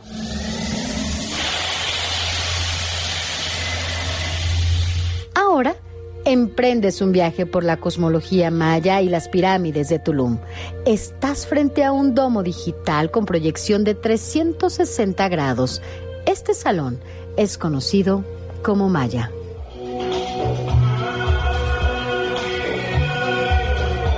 Ascensión, Santuario, Maya reflejan la riqueza, herencia cultural y biodiversidad de México. Las tres salas conforman Mística, proyecto de Pepe Sojo, fotógrafo mexicano de paisajes y naturaleza. El proyecto nació en Tulum. Hoy trasciende las fronteras y se encuentra en Expo Dubai 2020.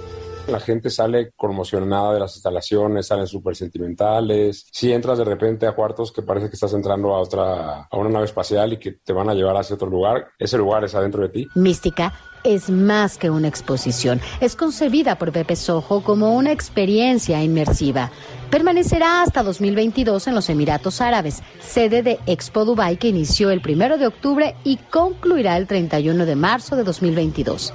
La obra condensa muchas de las fotografías que ha tomado en los últimos 10 años. Eh, eh, es, es, la, es la deconstrucción de muchas de mis fotos en algo eh, y reconstrucción en algo a lo mejor con movimiento, digitalización. Por eso te digo que yo creo que es lo más importante que va a ser en mi vida. La música, los espejos, la animación, la cinematografía y los colores que conforman Mística podrás experimentarlos en la Ciudad de México. Hiring for your small business? If you're not looking for professionals on LinkedIn, you're looking in the wrong place. That's like looking for your car keys in a fish tank. LinkedIn helps you hire professionals you can't find anywhere else, even those who aren't actively searching for a new job but might be open to the perfect role. In a given month, over 70% of LinkedIn users don't even visit other leading job sites. So start looking in the right place. With LinkedIn, you can hire professionals like a professional. Post your free job on linkedin.com slash people today. En el verano de 2022. Así, Pepe Sojo agradecerá el apoyo a sus seguidores de la capital del país. Su creación podría ser presentada próximamente en ciudades de Europa o en Nueva York y Miami. Aunque la labor artística de Pepe Sojo va más allá. Dios está creando continuamente y, y, de repente llegamos algunos con nuestra cámara y tomamos una foto, pero, pero francamente es un milagro. Heraldo Radio. Expo Dubai 2020. Conectar mentes para construir el futuro. Heraldo Media Group, principal media partner.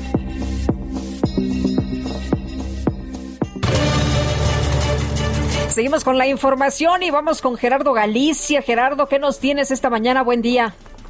Lupita, Sergio, excelente mañana. Información del viaducto. Estamos avanzando completamente a vuelta de rueda con esta nueva normalidad. Ahora con semáforo verde, la Ciudad de México, semáforo epidemiológico, hemos notado un incremento en el tránsito y el viaducto lo van a encontrar completamente detenido desde que se deja atrás la zona del circuito bicentenario hacia su cruce con el eje central. Así que de preferencia hay que buscar vías alternas. La, el eje 3 sur va a ser una muy buena opción. El sentido opuesto del viaducto está avanzando mucho mejor y se dirigen a la zona centro, también ya comienza a saturarse la calzada San Antonio Abad. Por lo pronto, el reporte vamos a seguir muy, muy pendientes. Gracias, Gerardo. Buenos días. Hasta luego. Bueno, y vamos ahora con Israel Lorenzana. ¿Dónde te encuentras, Israel? Sergio Lupita, muchísimas gracias. Estamos ubicados en la zona de Río Consulado, exactamente a la altura de Eduardo Molina. Hemos hecho ya un recorrido prácticamente desde Boulevard Puerto Aéreo, la zona de Avenida Oceanía y con dirección hacia la raza, y en términos generales la circulación fluye a buena velocidad. Hay asentamientos en este punto, pero nada para pensar en abandonar esta arteria. Carga habitual de la hora con dirección hacia la zona de la raza, hacia la zona de la calzada de los misterios y la calzada de Guadalupe. La alternativa, sin duda alguna, es el eje 2 norte, tomándolo precisamente en la zona de Transval para incorporarse al paseo de la reforma. En el sentido opuesto, la circulación también a buena velocidad para nuestros amigos que vienen de la zona de la calzada Vallejo de Insurgentes y se desplazan hacia Boulevard Puerto Aéreo. Sergio Lupita, la información que les tengo. Muchas gracias, Israel. Hasta luego. Hasta luego, muy buenos días. Bueno, y el día de hoy se publica en La Silla Rota que la defensa de Pío López Obrador, hermano del presidente Andrés Manuel López Obrador, pues eh, ha afirmado que la investigación que existe en su contra es ilegal y está viciada de origen porque el video que se aportó como supuesta prueba de delitos electorales se obtuvo de manera ilícita a través de la intervención de comunicaciones sin autorización judicial. El abogado Pablo Hernández Romo Valencia habla por primera vez eh, sobre este tema y señala que la presunta prueba que se presentó es nula en materia penal y administrativa, aunque todos la hayamos visto, aunque todo mundo haya visto cómo se entrega el recurso, el dinero, bueno, pues dice el abogado, a ver, esta prueba es nula tanto en materia penal y en materia administrativa, así como en cualquier rama del derecho, además de que es violatoria del debido proceso. Sostiene que la decisión de los magistrados del Tribunal Electoral del Poder Judicial de la Federación eh, que el INE continúe la indagatoria respecto a Pío López Obrador va en contra de sus derechos fundamentales y de la Constitución porque la obtención del video es producto de un delito, parte de lo que se publica esta mañana, esta información de la silla rota. Son las 8 de la mañana con 24 minutos. Les recordamos nuestro número de WhatsApp para que nos mande mensajes que pueden ser de texto o de voz. 55 20 10 96 47. Guadalupe Juárez y Sergio Sarmiento estamos en el Heraldo Radio. Regresamos. Vengan para que aprendan.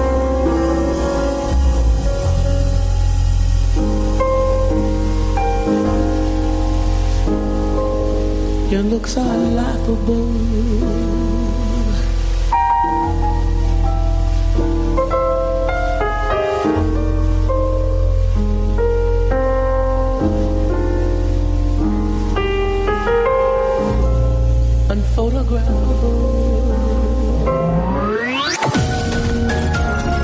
Sergio Sarmiento y Lupita Juárez quieren conocer tu opinión, tus comentarios o simplemente envía un saludo para ser más cálida esta mañana. Envía tus mensajes al WhatsApp 5520 109647.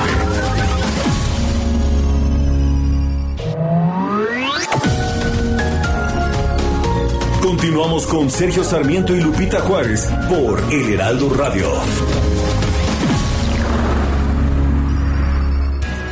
Jaque Mate con Sergio Sarmiento.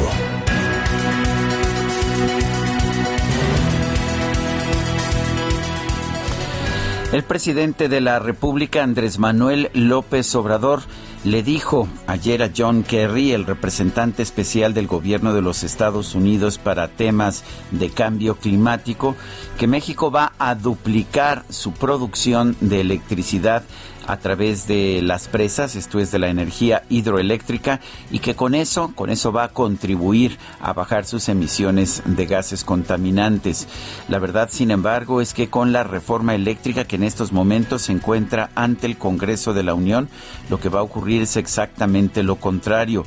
No está claro en realidad que se pueda duplicar la energía hidroeléctrica. Lo que sí sabemos es que la nueva legislación que está impulsando el presidente López Obrador va va a dejar de comprar o va a hacer que se deje de comprar energía limpia, la más limpia de todas, por ejemplo la energía eólica o la solar, a cambio de comprar energía sucia de la Comisión Federal de Electricidad producida con, eh, con eh, por ejemplo, carbón o con... Ah, o con combustóleo, que son los dos combustibles más contaminantes que pueda haber. Podemos esperar con esta legislación que haya un incremento de las emisiones contaminantes de nuestro país. Es importante por supuesto que el gobierno se comprometa a reducir sus emisiones contaminantes, pero que lo haga con cifras reales ni se va a poder duplicar la energía hidroeléctrica porque no se están construyendo nuevas presas, aunque se estén modernizando algunas, pero las emisiones que van a surgir de comprar energía más sucia, por mucho, por mucho van a superar lo que se pueda conseguir por la modernización de las hidroeléctricas. Más vale la pena aceptar la realidad y no estar pensando que se pueden lograr milagros cuando las políticas públicas van en sentido contrario. Yo soy Sergio Sarmiento y lo invito a reflexionar.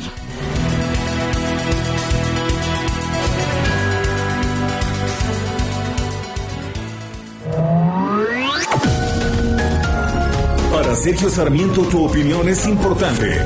Escríbele a Twitter en arroba Sergio Sarmiento.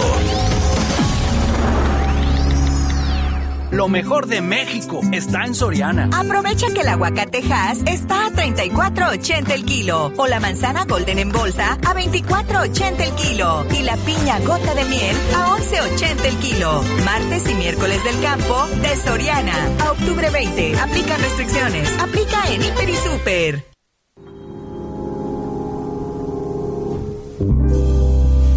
A time for summer skies,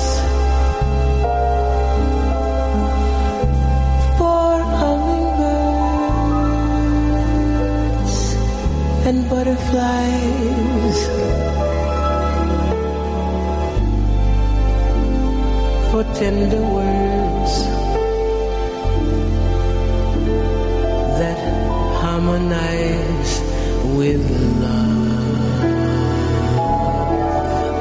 A Time for Love, un tiempo para amar, es una canción escrita por Johnny Mandel y Paul Francis Webster para la película Un sueño americano de 1966. Estamos escuchando la voz magnífica, la voz de la contralto Shirley Horn y espero que le haya gustado a usted.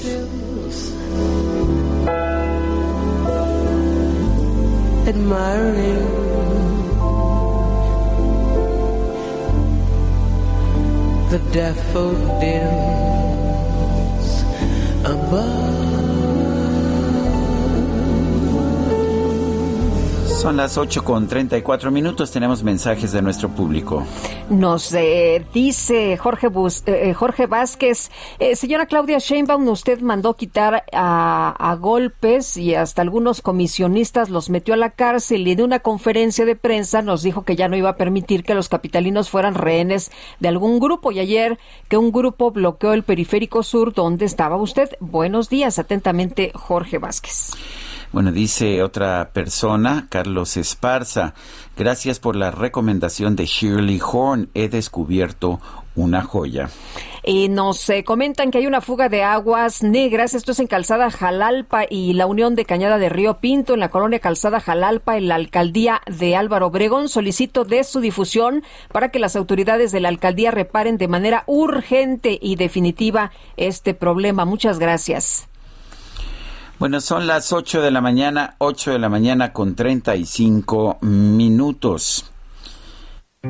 En Soriana, el ahorro es para todos con la oferta de cada día. Hoy martes 19, dale lo mejor a tu familia. Aprovechando que el kilo de pollo entero está a solo 37.90. Hasta 3 kilos por cliente. Soriana, la de todos los mexicanos. Aplica restricciones. Aplica en Hiper y Super. Y vamos al resumen de la información. Desde Palacio Nacional, el presidente López Obrador estimó que la próxima semana podría anunciar el cumplimiento de la meta de vacunar contra el COVID-19 a todos los adultos del país, por, por lo menos con la primera dosis. Y vamos a cumplir para que a finales de este mes pues ya estén todos vacunados, los mayores de 18 años. Estamos cerrando fuerte, nos quedaba pendiente Guanajuato de aplicar alrededor de 800 mil dosis, entonces vamos a terminar en esta semana en Guanajuato. Entonces, para finales de esta semana, para el martes de la próxima, en ocho días, yo espero ya decirles que se cumplió con la meta. Y por otro lado, el presidente López Obrador llamó a los legisladores federales a aprobar la ley de ingresos y el presupuesto de egresos para 2022 tres años con una política de austeridad y anticorrupción. Entonces, el presupuesto y la ley de ingresos van en ese eh, sentido y ojalá y los legisladores eh, aprueben tanto la ley de ingresos como el presupuesto.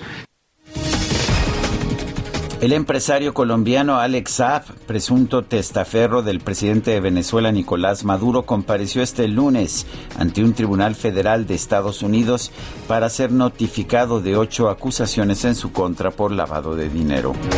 El presidente de Ecuador, Guillermo Lazo, decretó un estado de excepción para todo el país ante el incremento de los índices de violencia a causa del narcotráfico.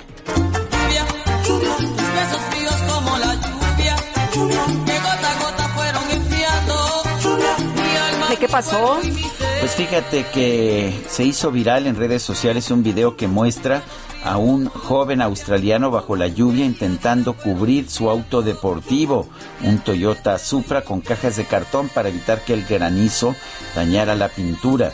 Sin embargo, una parte del auto quedó descubierta, por lo que el joven decidió cubrir el coche con su cuerpo hasta que la lluvia disminuyó. Muchos internautas aplaudieron la acción del muchacho con comentarios como un héroe sin capa o por un Supra. Se hace lo que sea.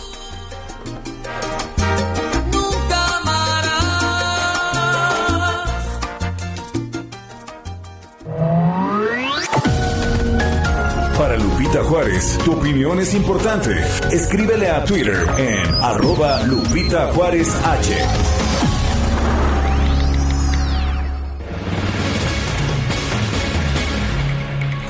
Bueno, y este 19 de octubre se celebra el Día Internacional de Lucha contra el Cáncer de Mama. Vamos a platicar con la doctora Ruby Espejo Fonseca, ella es gerente clínica en imagenología mamaria en salud digna y vamos a conversar con ella precisamente sobre lo importante que es prevenir. Doctora, ¿qué tal? Muy buenos días.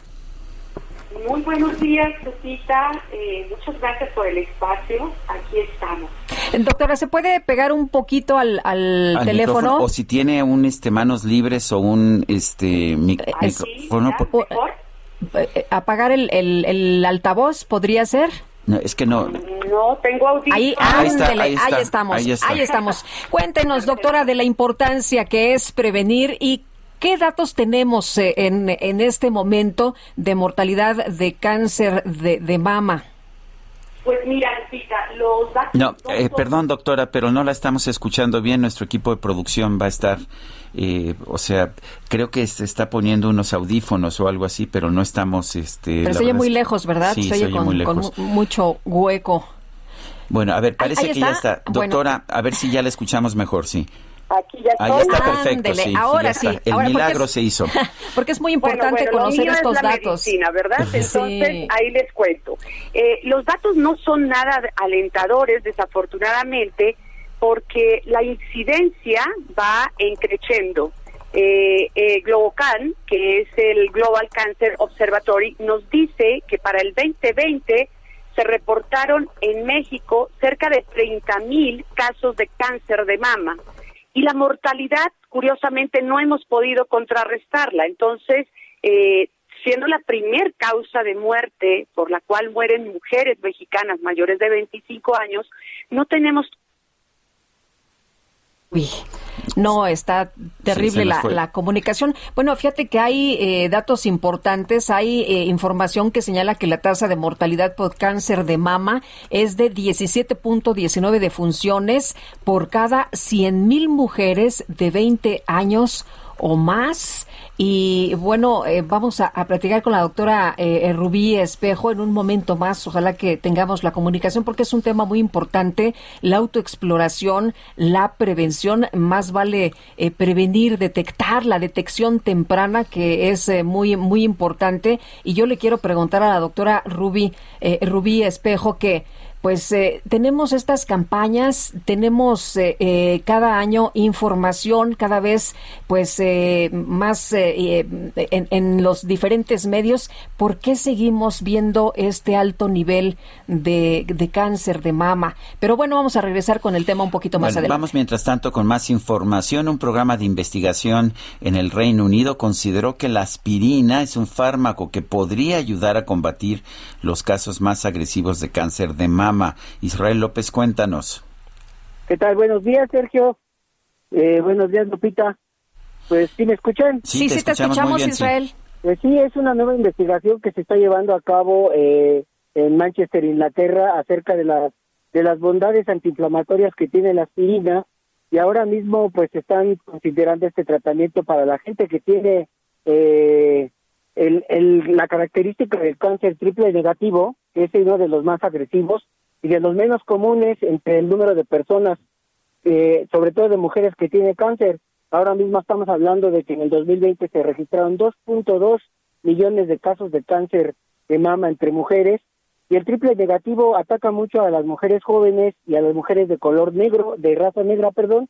Y bueno, pues están las investigaciones tratando de determinar si la aspirina con esas propiedades antiinflamatorias puede combinarse con los tratamientos que se utilizan de manera regular para combatir el cáncer y, y ver si con sus propiedades de desinflamación podría aceptar el tipo de tratamiento, porque la característica del cáncer eh, triple negativo es que no es receptiva casi a ningún tratamiento y es de las más agresivas, al menos entre el 10 y el 15% de las mujeres que sufren esta o padecen esta enfermedad tiene ese tipo de cáncer.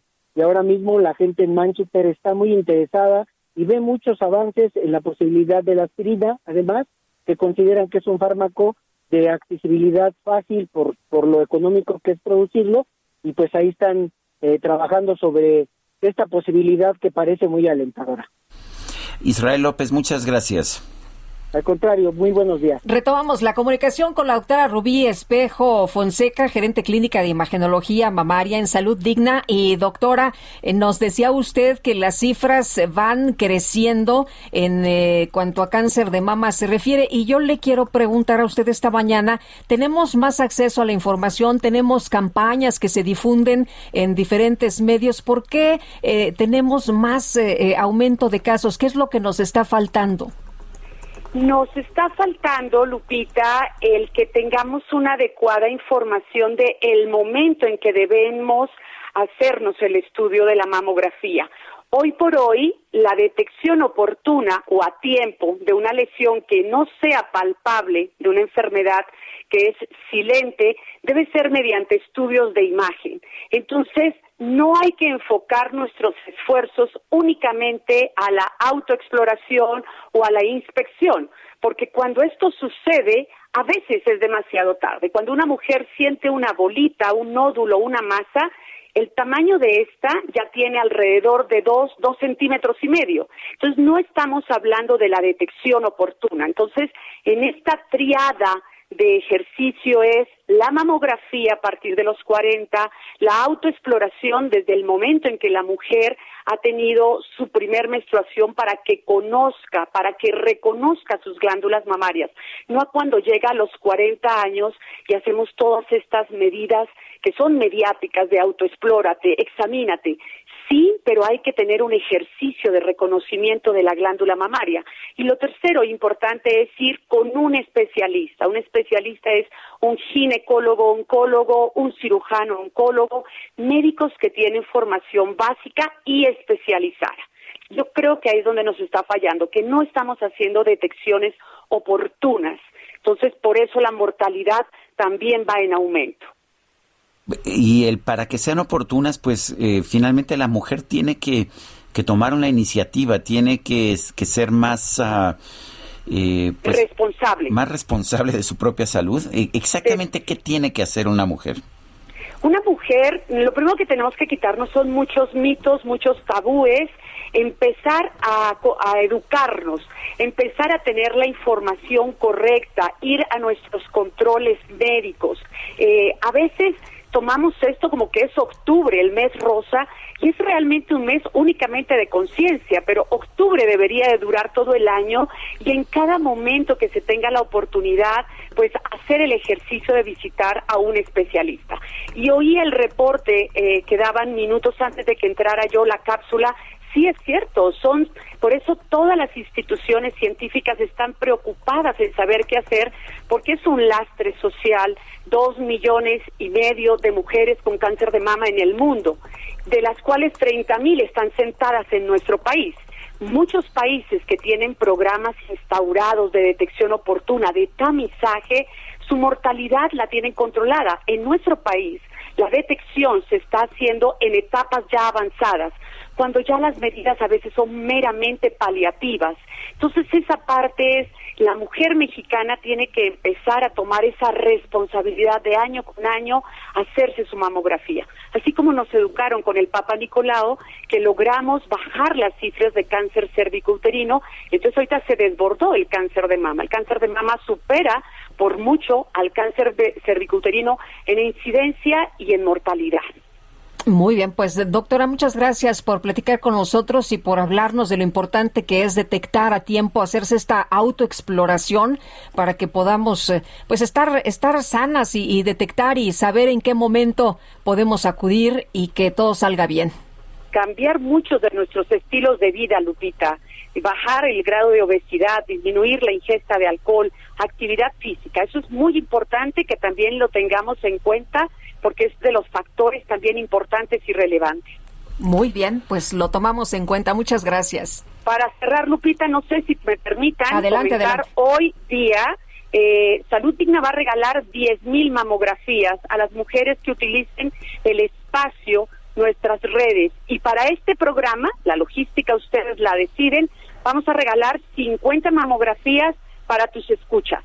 Me parece un extraordinario regalo, el mejor de los regalos que alguien puede recibir para estar sano. Muchas gracias, doctora, y nosotros, pues a las primeras personas que llamen a nuestro número de WhatsApp. A ustedes muchas gracias por el espacio. Hasta luego, muy buenos días. 55 20 10 96 47 son 50 estudios, así que las primeras 50 personas que se comuniquen hay que aprovechar. Pues sí. Son las 8 de la mañana con 49 minutos. Vamos con Antonio Bautista, coeditor de la sección Estados del Heraldo de México. Antonio Bautista, ¿qué nos tienes esta mañana? Sergio y Lupita, buenos días. Bueno, la violencia que sufre la población mexicana es sin duda un problema de seguridad pública a tal grado que en 2020, el año de la pandemia, de tres de cada diez hogares mexicanos contó al menos un integrante víctima de un delito. El registro de carpetas de investigación por los diversos hechos delictivos que padecen los mexicanos da cuenta el secretario ejecutivo del Sistema Nacional de Seguridad Pública, que en lo que va de 2021 sumó ya 1.352.163, pero hay una cifra que habla de la experiencia que tienen las víctimas de un delito con sus implicaciones materiales y emocionales y que revela ese lado oscuro de los índices delictivos y muestra la confianza o desconfianza que tienen las personas en las autoridades. Se trata de la llamada cifra negra de la delincuencia y que refiere a los delitos que no fueron denunciados o si bien lo fueron, pero la autoridad no inició una carpeta de investigación, lo cual se convierte en una forma de medir la impunidad. Esta cifra creció a nivel nacional casi un punto porcentual al pasar de 2019 a 2020 de 92.4 a 93.3 en promedio. De acuerdo con datos del INEGI, se calcula que en el primer año de la pandemia, que estuvo marcado por el confinamiento y la restricción de movilidad y operación de negocios, se cometieron 27.6 millones de delitos asociados a 21.2 millones de víctimas de 18 años y más, de los cuales nueve de cada diez no abrieron una carpeta de investigación. Cuatro entidades que tuvieron cambio en sus gubernaturas este año destacan con las que más porcentaje tienen en este mar de delitos impunes. Guerrero tiene 97%, Sinaloa 96% y Zacatecas y Sonora 95% cada uno. Indican las cifras de la encuesta nacional de victimización y eh, percepción de la seguridad pública. Y del otro lado tampoco que las entidades que registran un menor porcentaje tengan un motivo de celebración, porque solo Baja California se mantuvo ligeramente por debajo de 90%, seguido de Colima y Baja, Baja California Sur con 91% cada uno, y Campeche con 92. Tres de estas entidades también tuvieron relevo en sus respectivos gobiernos estatales. Oaxaca fue la entidad que más logró reducir este porcentaje de impunidad en 3.2% y Colima es la entidad que más lo incrementó con 7.3%. Los datos revelan que los delitos que menos se persiguen son la extorsión con 97.9%, el fraude con 96.7, que incluye aquí el bancario y el que se comete contra el consumidor. El robo de autopartes con 94.4 y el que más investigó fue solo el robo total de vehículo con 37%. Destaca también el robo en la calle que aumentó y alcanzó 94.4% y las amenazas verbales que subieron dos puntos porcentuales al pasar de 86 en 2019 a 88.6 en 2020. Las pérdidas económicas por haber sido víctima de uno o más delitos, así como los gastos a consecuencia de los daños a la salud, pues se calcula que superaron los 185 mil millones de pesos. En 60% de los casos que no denuncian los mexicanos, la causa son las autoridades. El grado de impunidad se muestra al ver que cuatro de cada diez mexicanos consideró que denunciar es una pérdida de tiempo y 14% de plano dijo no tener confianza en las autoridades. Y esto, Sergio Lupita, no ha cambiado en la década reciente por más que eh, se diga lo contrario. Con este gobierno, ¿no? Así es, esto se ha mantenido, ¿eh? O sea, si se comparan las cifras de este, los dos primeros años de este gobierno con las de los dos primeros años del gobierno de Felipe Calderón, siguen por arriba del 90%. Muy bien, muchas gracias. Muy buenos días. Bueno, son las ocho con tres minutos. La, mucha gente nos empezó a llamar, de hecho, en vez de mandarnos texto, no, no había forma de que pudiéramos tomar todas las llamadas que estábamos recibiendo, pero sí recibimos ya nuestros 50 mensajes por WhatsApp, 50 mensajes para los ganadores de estas mamografías, para las mujeres que podrán recibir estas mamografías. Y bueno, pues ahí está, son ya 50 personas que van a tener derecho a esta mamografía y mm, me imagino que vamos a tomar sus datos y este y, los pasamos. Nombre completo, dat, eh, eh, teléfono y los enviamos. Perfecto.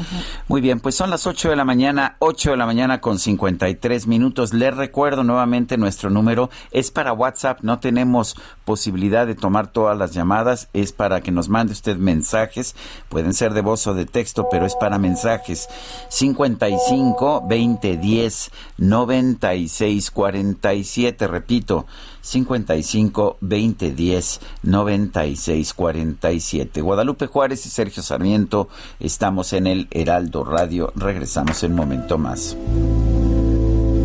A kind of make believe that we've been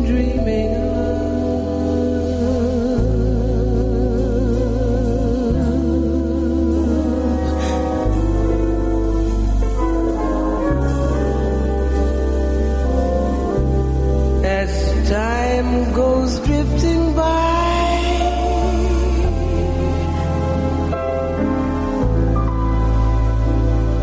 The willow bends, and so do I. But oh. Sergio Sarmiento y Lupita Juárez quieren conocer tu opinión, tus comentarios o simplemente envía un saludo para ser más cálida esta mañana. Envía tus mensajes al WhatsApp 5520 109647.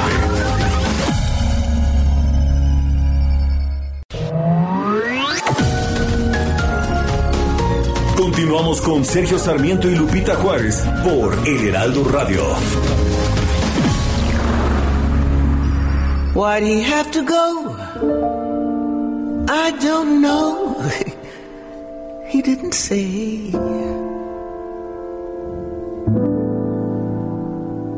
I said something wrong. Now I long for yesterday. Yesterday. All my troubles seemed so far away. De Paul McCartney, de Sir Paul McCartney. Esto es Yesterday, ayer. Una hermosa canción en una extraordinaria interpretación por parte de Shirley Horn. Hoy la estamos recordando en el aniversario de su fallecimiento. I'm not half the girl I used to be. There's a shadow hanging over Tenemos me. mensajes de nuestro público. Y tenemos eh, muchos mensajes, gracias. Oigan, manden también mensajes de voz para escuchar su dulce voz, por supuesto, aquí. Eh, nos dice Gabriel Castro, en caso de Rosario Robles, independientemente de su responsabilidad penal, es evidente la venganza de quienes están hoy en el poder porque evidenció lo corruptos que son Imas, Sheinbaum, Bejarano, AMLO y Padierna. Dice otra persona, eh, buenos días, las pruebas contra Pío no son válidas, pero las de Anaya sí, nomás a donde conviene. Saludos de aquí, de este lado, Trinidad Bautista.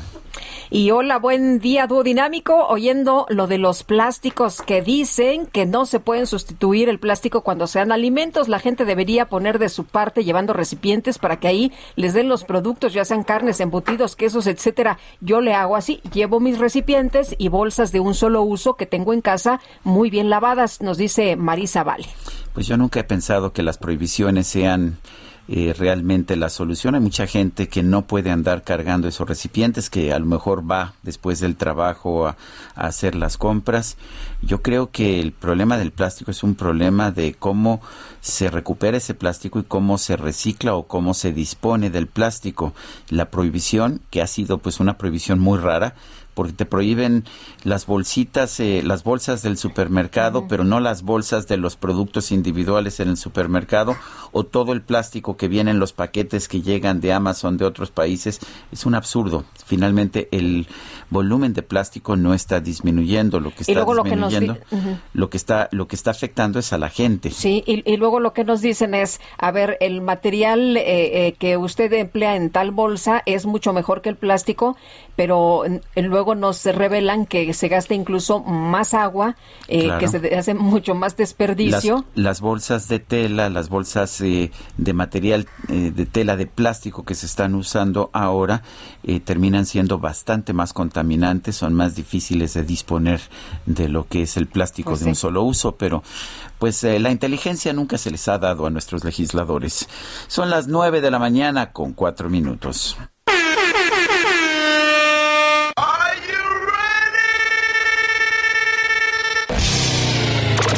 La micro deportiva. Three, two, one, go, go, go.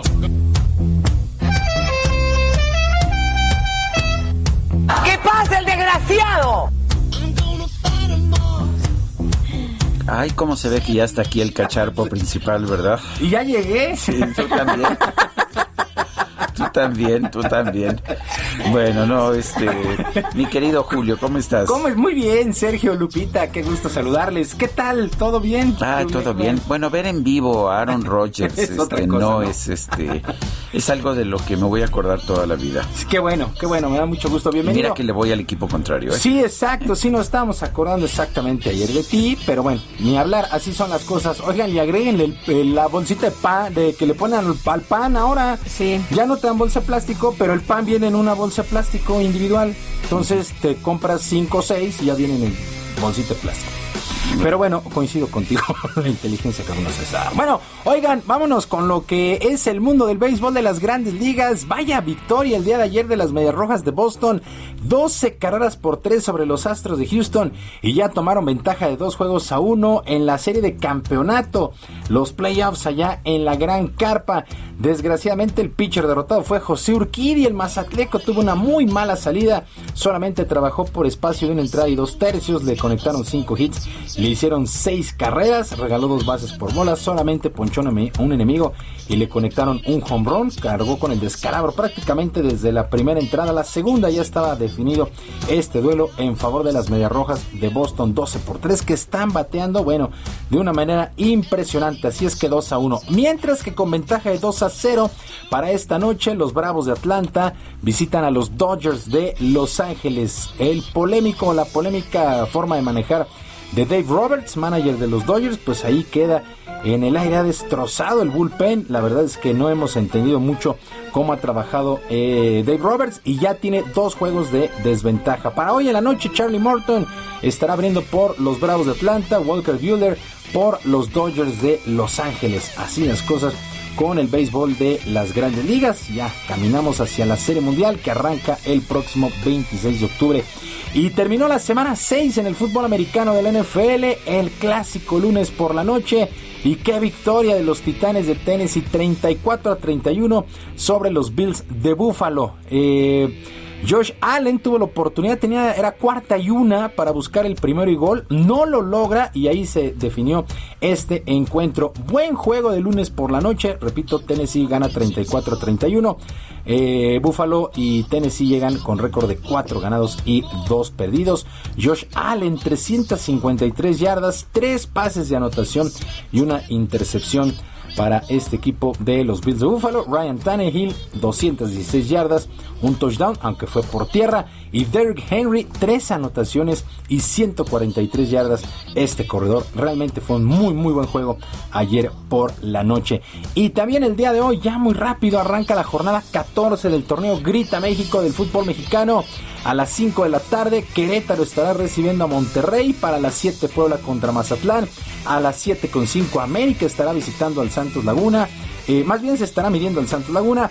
La directiva del América, por cierto, informó que el volante Mauro Laines causó baja el resto de la campaña sufrió una lesión muscular en el muslo izquierdo. Laine se suma a las bajas de Manuel Aguilera y Jorge Sánchez. Además, tampoco podrá jugar la final de la Liga de Campeones de la CONCACAF el próximo 28 contra los Rayados del Monterrey. A las 9 de la noche con 5 minutos, el Atlas estará enfrentando a Cruz Azul. Por lo pronto, el técnico de la máquina, Juan Reynoso, espera que su equipo pueda entregar un buen duelo para enracharse en la recta final de la campaña y de cara a la liguilla por el título.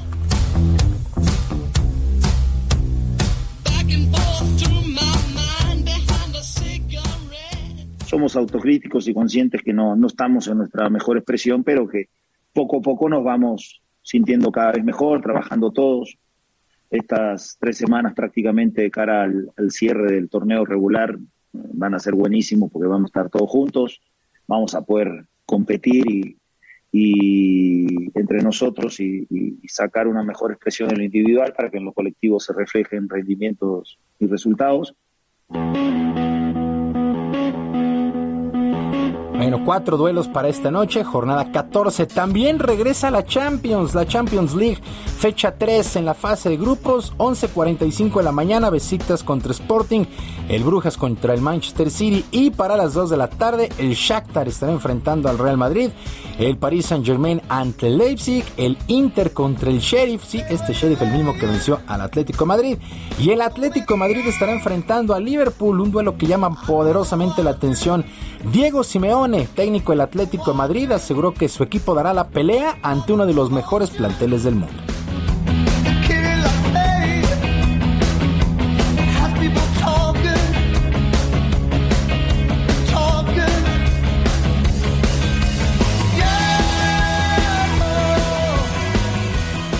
ver al Liverpool, te gusta verlo jugar porque presiona alto, porque juega eh, con la línea muy corta, porque tiene movilidad, porque es contundente, porque tiene mm, un duelo uno contra uno sin miedo a jugar con muchos espacios por detrás, eh, porque tiene un contragolpe formidable, formidable, porque tiene jugadores muy rápidos en los espacios.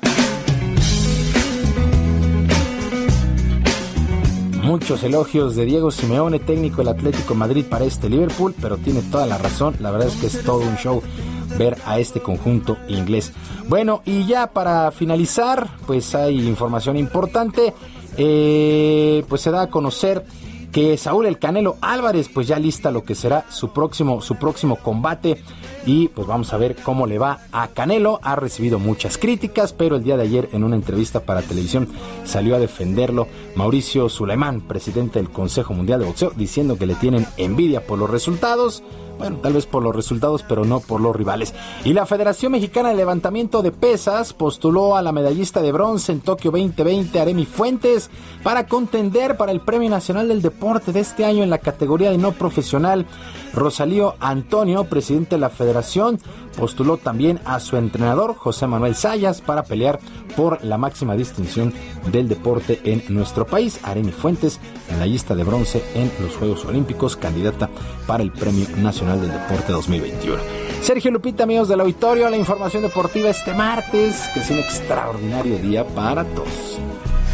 Muchas gracias, Julio. Buen día.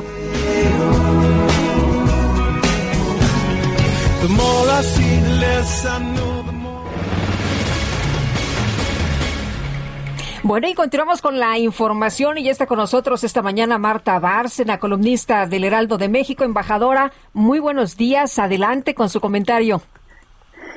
Muy buenos días, Lupita, a ti y al auditorio. Pues esta semana quiero platicar con ustedes de la recuperación del turismo hacia México. Eh, pues el turismo representa casi el 9% del Producto Interno Bruto Nacional y es una de las principales fuentes de empleo de mexicanos en zonas como la Ciudad de México, como Quintana Roo, eh, Jalisco, eh, Baja California Sur, Baja California Norte, Oaxaca. Eh, y se vio sumamente afectado por la pandemia del COVID en, en el año 2020. Hemos visto en 2021 una recuperación sostenida, pero un cambio en los flujos turísticos. Como la frontera hasta ahora sigue cerrada y se abrirá parcialmente a partir del 21 de noviembre, a partir del 8 de noviembre, perdón, lo que hemos visto es una caída muy notoria de más del 40% en el turismo fronterizo y en cambio una recuperación mucho más alta de lo esperada a través del turismo de vía aérea. Es decir, están llegando cada vez más turistas por vía aérea a México y está produciéndose un fenómeno que yo creo que es muy positivo para México, que es que estos turistas se quedan más tiempo en México. Si antes venían por cinco días, ahora se están quedando hasta dos semanas porque están trabajando desde México y están gastando, por lo tanto, mucho más en México de lo que solían gastar. Esto nos debe llevar a pensar qué tipo en qué tipo de servicios están gastando, porque eso, eso nos va a dar un indicador de los negocios que tenemos que atender en el futuro en el sector turístico. ¿Sí? Y eso que todavía no se recupera toda la conectividad aérea con Estados Unidos. El grueso de estos turistas que están llegando por vía aérea son estadounidenses que constituyen ahorita el 77% de las llegadas por vía aérea. Eso también nos dice que hemos perdido mercado de los canadienses porque ellos han tenido muchas restricciones para salir y entrar a su país, de los europeos y de los latinoamericanos. El reto va a ser mantener ese nivel del turismo estadounidense, que cada vez viene más a México y a pasar temporadas más largas, que están tomando a México casi como su segundo hogar, y recuperar el turismo de otras nacionalidades. Ser mucho más atractivos. ¿Quiénes? Nosotros. nosotros, ser mucho más atractivos, eh, embajadora, para, para todos los demás, eh, apapachar un poco más a los turistas que vienen de Estados Unidos y, y qué tal los, eh, los latinos, este, este sector también. Exacto. Exacto, Lupita, lo marcas muy bien porque yo creo que si, si apapachamos a los latinos que se identifican con México, pues tenemos un mercado enorme que van a venir muy contentos, muy satisfechos porque se identifican con nuestro país. Y tenemos que hacer esa campaña específica para los latinos y para la comunidad mexicoamericana. Recibirlos con los brazos abiertos, entender su cultura, entender qué les gusta y hacerlo sentir como en casa, porque finalmente México es su origen de muchos de ellos. Muy bien, pues embajadora, muchas gracias como siempre, buen día. Buen día, Lupita, a ti y al auditorio. Gracias, embajadora. Bueno, eh, vamos a conversar con Aida del Río y esa actriz y vamos a hablar acerca de Postales. Postales es un monólogo que lleva al espectador a conocer a Isabel. ¿Quién es Isabel? Vamos a preguntarle a la propia Aida del Río. Aida del Río, cuéntanos de estas postales y del personaje Isabel. Hola, claro que sí. Pues Postales es un monólogo, la verdad es muy lindo. Es la historia de Isabel, como dices, que, que en realidad le tiene miedo al mar. Es una chava que le tiene fobia al mar a partir de, de diferentes pérdidas que ha tenido en su vida muy importantes. Y justo ese día está a punto de subirse a un barco porque quiere afrontar como este miedo y dejar ir varias cosas. Y entonces un poco lo que sucede en este monólogo es que ella se embarca en un viaje hacia su pasado para justo empezar a poder dejar ir ciertas cosas entonces es un monólogo muy bonito porque habla de la valentía y un poco de cómo tenemos que abrazar a nuestro niño interior. Y, y tiene una línea narrativa muy bonita que además de lo que está sucediendo en el monólogo, ella se reencuentra con unas historias de aventura que ella contaba desde niña, que son tipo Robinson Crusoe y todo esto y que son un símil de lo que ella estaba viviendo mientras empezaron a, surgir estos miedos y que ella usó como mecanismo de defensa. Entonces ella pues un poco viaja a su pasado para reencontrarse con ella, para entonces poder empezar a dar pasos hacia adelante. Aida, ¿cómo te encontraste esta historia?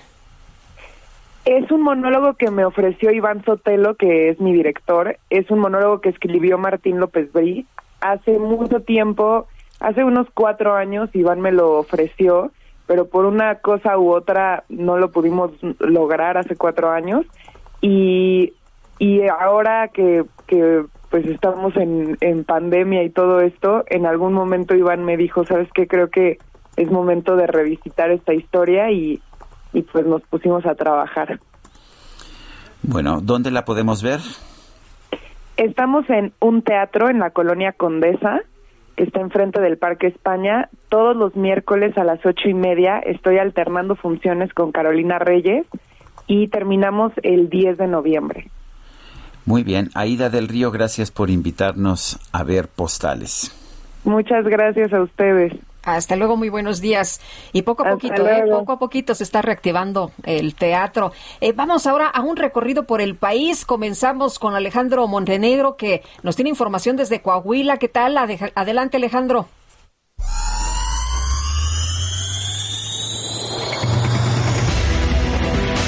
¿Qué tal? Muy buenos días, Sergio Lupita, les saludo con gusto desde Coahuila y bueno, pues les comento que más de 4.000 menores coahuilenses de 12 a 17 años de edad con comorbilidades serán vacunados esta semana contra el COVID-19 y otros 5.000 también recibirán la vacuna una vez que sean censados por las autoridades de salud. Ayer inició en los municipios de Saltillo y Torreón la vacunación de menores de entre 12 y 17 años de edad con alguna enfermedad crónica. El estado cuenta con 10.000 dosis de Pfizer para vacunar a niños y adolescentes con comorbilidades. Durante esta semana se espera que sean vacunados 4.115 menores que en primera instancia fueron censados con comorbilidades. 600 son de la región norte del estado, 115 de la región carbonífera, 339 de la región centro, 1324 de la región laguna y 1677 de la región sureste. El titular de la Secretaría de Salud Estatal, Roberto Bernal, recordó que entre las comorbilidades a considerar se encuentran padecimientos del corazón, pulmonares severos, hígado, riñones, neurológicos, inmunodepresión, anomalías genéticas o enfermedades persistentes e incluso embarazos en edad temprana.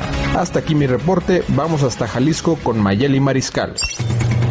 Muy buenos días, gracias Alejandro, buenos días a todo el auditorio, Sergio Lupita. En 41 hospitales de Jalisco van a vacunar adolescentes cuya salud esté comprometida por alguna enfermedad. Ya se informó por parte de las autoridades de la Secretaría de Salud aquí en la entidad que estos hospitales estarán distribuidos en todos los municipios que integran Jalisco. 31 de ellos se ubicarán en el interior del estado y 10 en el área metropolitana de Guadalajara. Del total, 13 pertenecen al IMSS, 4 al ISTE, 21 a los hospitales del OPD de Servicios de Salud Jalisco y uno a la Sedena, uno a la Secretaría de Marina y uno al Hospital Civil de Guadalajara. Así es que todos los adolescentes de entre 12 y 17 años deben de registrarse a través del portal mivacuna.salud.gov.mx en donde después se les va a informar de la cita que deben de hacer con su CURP en mano para que puedan darles el lugar y la cita, el día y la hora en que podrán asistir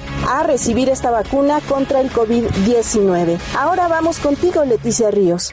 Muchas gracias, Mayeli. Buenos días, Sergio Lupita. Para informarles que el padrón de los afectados por el desgajamiento del Cerro del Chiquihuite deberá depurarse debido a que existen inconsistencias. Entre el 10 y 15% de las 281 familias que recibieron el primer apoyo económico por 5 mil pesos para el pago de renta por parte del gobierno municipal presentaron documentos falsos para obtener dicho beneficio y actuaron con dolo, aseguró el alcalde Raciel Pérez Cruz. En sesión de cabildo, el presidente municipal señaló que lamentablemente no todos los ciudadanos se condujeron con la verdad. Hubo tráfico de documentos pretendiendo engañar a la autoridad municipal. En tanto, el director de Bienestar, Juan Carlos Villegas, informó que se han destinado un millón cuatrocientos mil pesos en los apoyos económicos para las 281 familias del total de 325 censadas, pero adicionalmente se recibieron otras 165 nuevas solicitudes que serán revisadas. Hasta aquí mi reporte. Buenos días.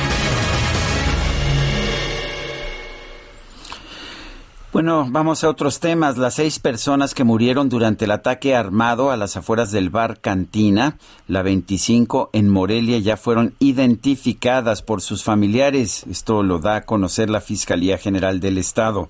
El día de ayer, tres de las víctimas fueron identificadas con los nombres de Juan R., de 34 años, de oficio comerciante, Jorge Jorge G., chofer de una empresa comercial, y el policía estatal Oscar David M., de 35 años. Los tres viven o vivían en la capital del estado. En el transcurso de las últimas horas se confirmaron las identidades de Rainer Stewart M., de 19 años, originario de la República Dominicana, Cristian Jair C., de 27 quien se desempeñaba como empleado de seguridad del bar, y Claudio G., de 23 años, de ocupación capitán de meseros. Bueno, estuvo estuvo horrible. Llegaron eh, varios sujetos armados y abrieron fuego eh, eh, pues ahí frente a, muchas personas que estaban ahí al exterior de este sitio y de manera indiscriminada, ¿eh? Así empezaron, a, disparar. Vámonos ahora con Israel Lorenzana. Israel, ya, ya no nos da tiempo, ¿sí, verdad? Sí, adelante. Adelante, Israel, en un minutito. Sergio Lupita, gracias por lo que escuchan de fondo. Es un grupo de vecinas de la alcaldía Gustavo Madero quienes están bloqueando Ferrocarril Hidalgo a la altura de Francisco Morazán. Están pidiendo la apertura de la Clínica Integral de la Mujer, la cual se ubica aquí en Ferrocarril Hidalgo y que lleva más de dos años cerrada. Así lo señalan los manifestantes. La circulación afectada para quien viene de Martín Carrera hay que utilizar como alternativa sin duda alguna la calzada de los misterios o también Eduardo Molina. Sergio Lupita, la información que les tengo. Son las nueve con veinticuatro minutos. Vamos a una pausa y regresamos. Now I long for yesterday. Yesterday. All my troubles seemed so far away. Now it looks as if they're here to stay. Sergio Sarmiento y Lupita Juárez quieren conocer tu opinión, tus comentarios o simplemente envía un saludo para ser más cálida esta mañana. Envía tus mensajes al WhatsApp 5520 109647.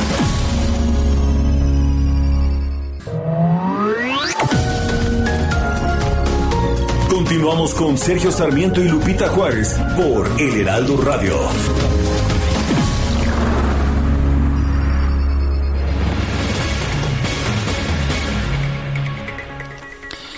Son las nueve de la mañana con 30 minutos. Vamos con Mónica Reyes. Nos tiene información. Mónica, adelante.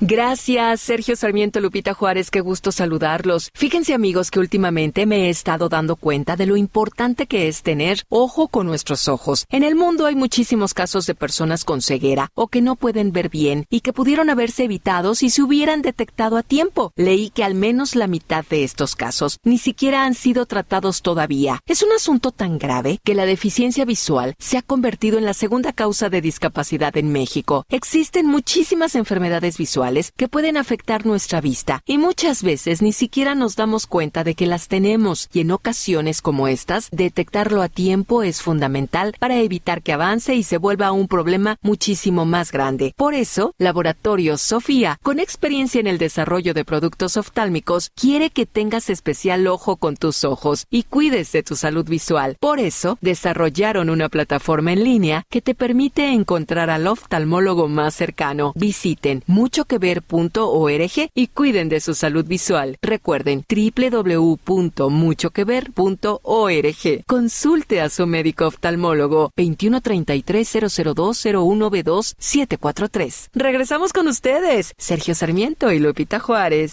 Gracias, Mónica Reyes. Bueno, pues le, le, quiero platicar de un de una organización que trabaja en 18 países de América Latina. Se llama Techo, pero a lo mejor usted no ha escuchado hablar de Techo. ¿Qué hace esta organización? ¿Cómo trabaja en México? Emilia García, directora general de Techo. ¿Cómo estás? Muy buenos días. Hola Lupita, muy bien, muy contenta de poder estar platicando contigo y con el auditorio. Oye, pues cuéntanos qué hacen, cómo están eh, organizados aquí en México, a quiénes benefician. Claro, mira, pues Techo es una organización internacional. Nacimos en el 97 en Chile y nos expansimos a 18 países de la región. Y acá en México llevamos trabajando desde 2007. Actualmente trabajamos en siete ciudades diferentes. Estamos en Ciudad de, Ciudad de México, Toluca, Puebla, Querétaro, Guadalajara, Monterrey y Oaxaca. Y en este tiempo hemos construido más de 6.000 viviendas. Justamente nuestra campaña de este año habla de espacios dignos, eh, porque estas viviendas no solamente mejoran la calidad de vida de las personas, sino en este momento estamos atacando una variable pues muy estratégica que es el tema del hacinamiento. ¿no? Si hay más de dos personas viviendo en un cuarto de tres metros cuadrados, pues obviamente eres mucho más vulnerable a temas como el COVID, que ha sido pues tan importante últimamente. El, exactamente cómo operan y cómo, cómo construyen ustedes. Mira, Sergio, nosotros lo que hacemos es recibir donativos tanto de empresas como de personas físicas y con eso vamos conociendo a las comunidades. Levantamos lo que se llama un diagnóstico participativo, es decir, es la propia comunidad la que va identificando sus necesidades y va priorizando cuáles son los proyectos que quiere trabajar. Todo el trabajo de techo es trabajo colaborativo. No se trata de, de algo asistencial, sino que las familias trabajen junto con nosotros, en este caso para la construcción de viviendas. ¿no? Eh, justamente la campaña de espacios dignos trata de asignar a las familias más vulnerables estos espacios para que puedan pues disminuir el tema del hacinamiento y pues con eso tener una mejor oportunidad de desarrollo. Emilia, ¿hay alguna manera de, de apoyar a, a Techo o, o cómo, cómo, cómo trabajan ustedes? Claro que sí, mira, pues este fin de semana vamos a estar viernes, sábado y domingo en las calles de estas siete ciudades, más de 1.300 voluntarios, así que si nos ven con la playera de techo, regálenos una sonrisa, una moneda, un billete, todo se va directamente a este proyecto. Eh, y también, si no nos ven, pues pueden donar en línea, nuestra página es techomx.org, diagonal espacios dignos. Somos donataria autorizada, así que todo lo que donen es deducible de impuestos. Muy bien, muchas gracias Emilia. A ustedes, muy bonito día. Hasta luego, Emilia García, directora general de Techo en México. ¿Es deducible todavía? De impuestos, porque a partir del año que viene se reduce a la mitad lo que se puede deducir de impuestos y parece que la intención es eliminar esto. Quiere el gobierno un monopolio en la generosidad. Son las 9 de la mañana con 34 minutos.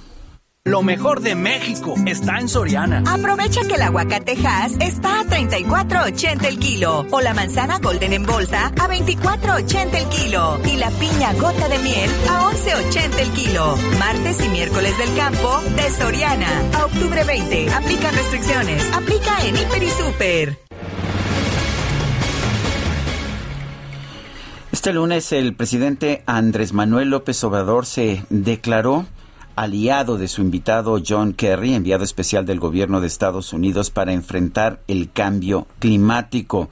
De hecho, presumió del programa Sembrando Vida que dice que pues que puede cambiar ah, eh, las emisiones, que puede cambiar al país eh, de una forma sustentable y presumió también que se va a duplicar la generación de electricidad de las de los proyectos hidroeléctricos y que esto hará que México emita menos contaminantes a la atmósfera. Gabriel Cuadri es diputado federal del partido por el Partido Acción Nacional, es especialista en temas ecológicos desde hace mucho tiempo, ingeniero especializado en estos temas. Gabriel Cuadri, ¿cómo estás? Buenos días. Bien, bien, Sergio, encantado de estar contigo y tu auditorio, a tus órdenes. A ver, cuéntanos, eh, ¿realmente pues estamos a, avanzando tanto como dice el presidente con Sembrando Vida y con pues con este estas inversiones que se están haciendo en las hidroeléctricas? Mira, eh, Sergio, ambas cosas son mentiras, son falsas. El tema de las hidroeléctricas es una mentira más del presidente López. Es imposible duplicar la generación de energía de una, de una hidroeléctrica. O sea, absolutamente imposible. Lo que van a hacer tal vez es una repotenciación que lo que hace pues es quizás aumentar la, potencia o la capacidad de la hidroeléctrica, no sé, en un 5, en un 6, 7%, es algo verdaderamente, o sea, lo que está diciendo el presidente es algo absolutamente falso. Es, eh, y creo que, que vaya, es una forma de tratar de, pues, de encubrir eh, las deficiencias de su gobierno de encubrir decisiones que son francamente retardatarias y retrógradas en materia de energía. Y con respecto al, programa Sembrando Vida, eh, Sergio, lo que hay que comentar es que es un programa totalmente clientelar, es un programa que está orientado a comprar votos y voluntades en el campo. Si fuera un programa serio, estaría radicado en la Semarnat, en la Comisión Nacional Forestal, en la Comisión Nacional de Áreas Naturales Protegidas, en las instituciones que saben cómo hacer eh, cómo hacer un proyecto de reforestación de, de reforestación o de restauración forestal y no en la Secretaría del Bienestar que es el brazo armado clientelar del gobierno o sea simplemente la adscripción de este programa revela revela sus intenciones ahora Sembrando Vida tiene un presupuesto absolutamente astronómico eh, que está fuera de toda proporción de los presupuestos ambientales, Sergio. Sembrando Vida tiene un presupuesto este año de 28 mil millones de pesos.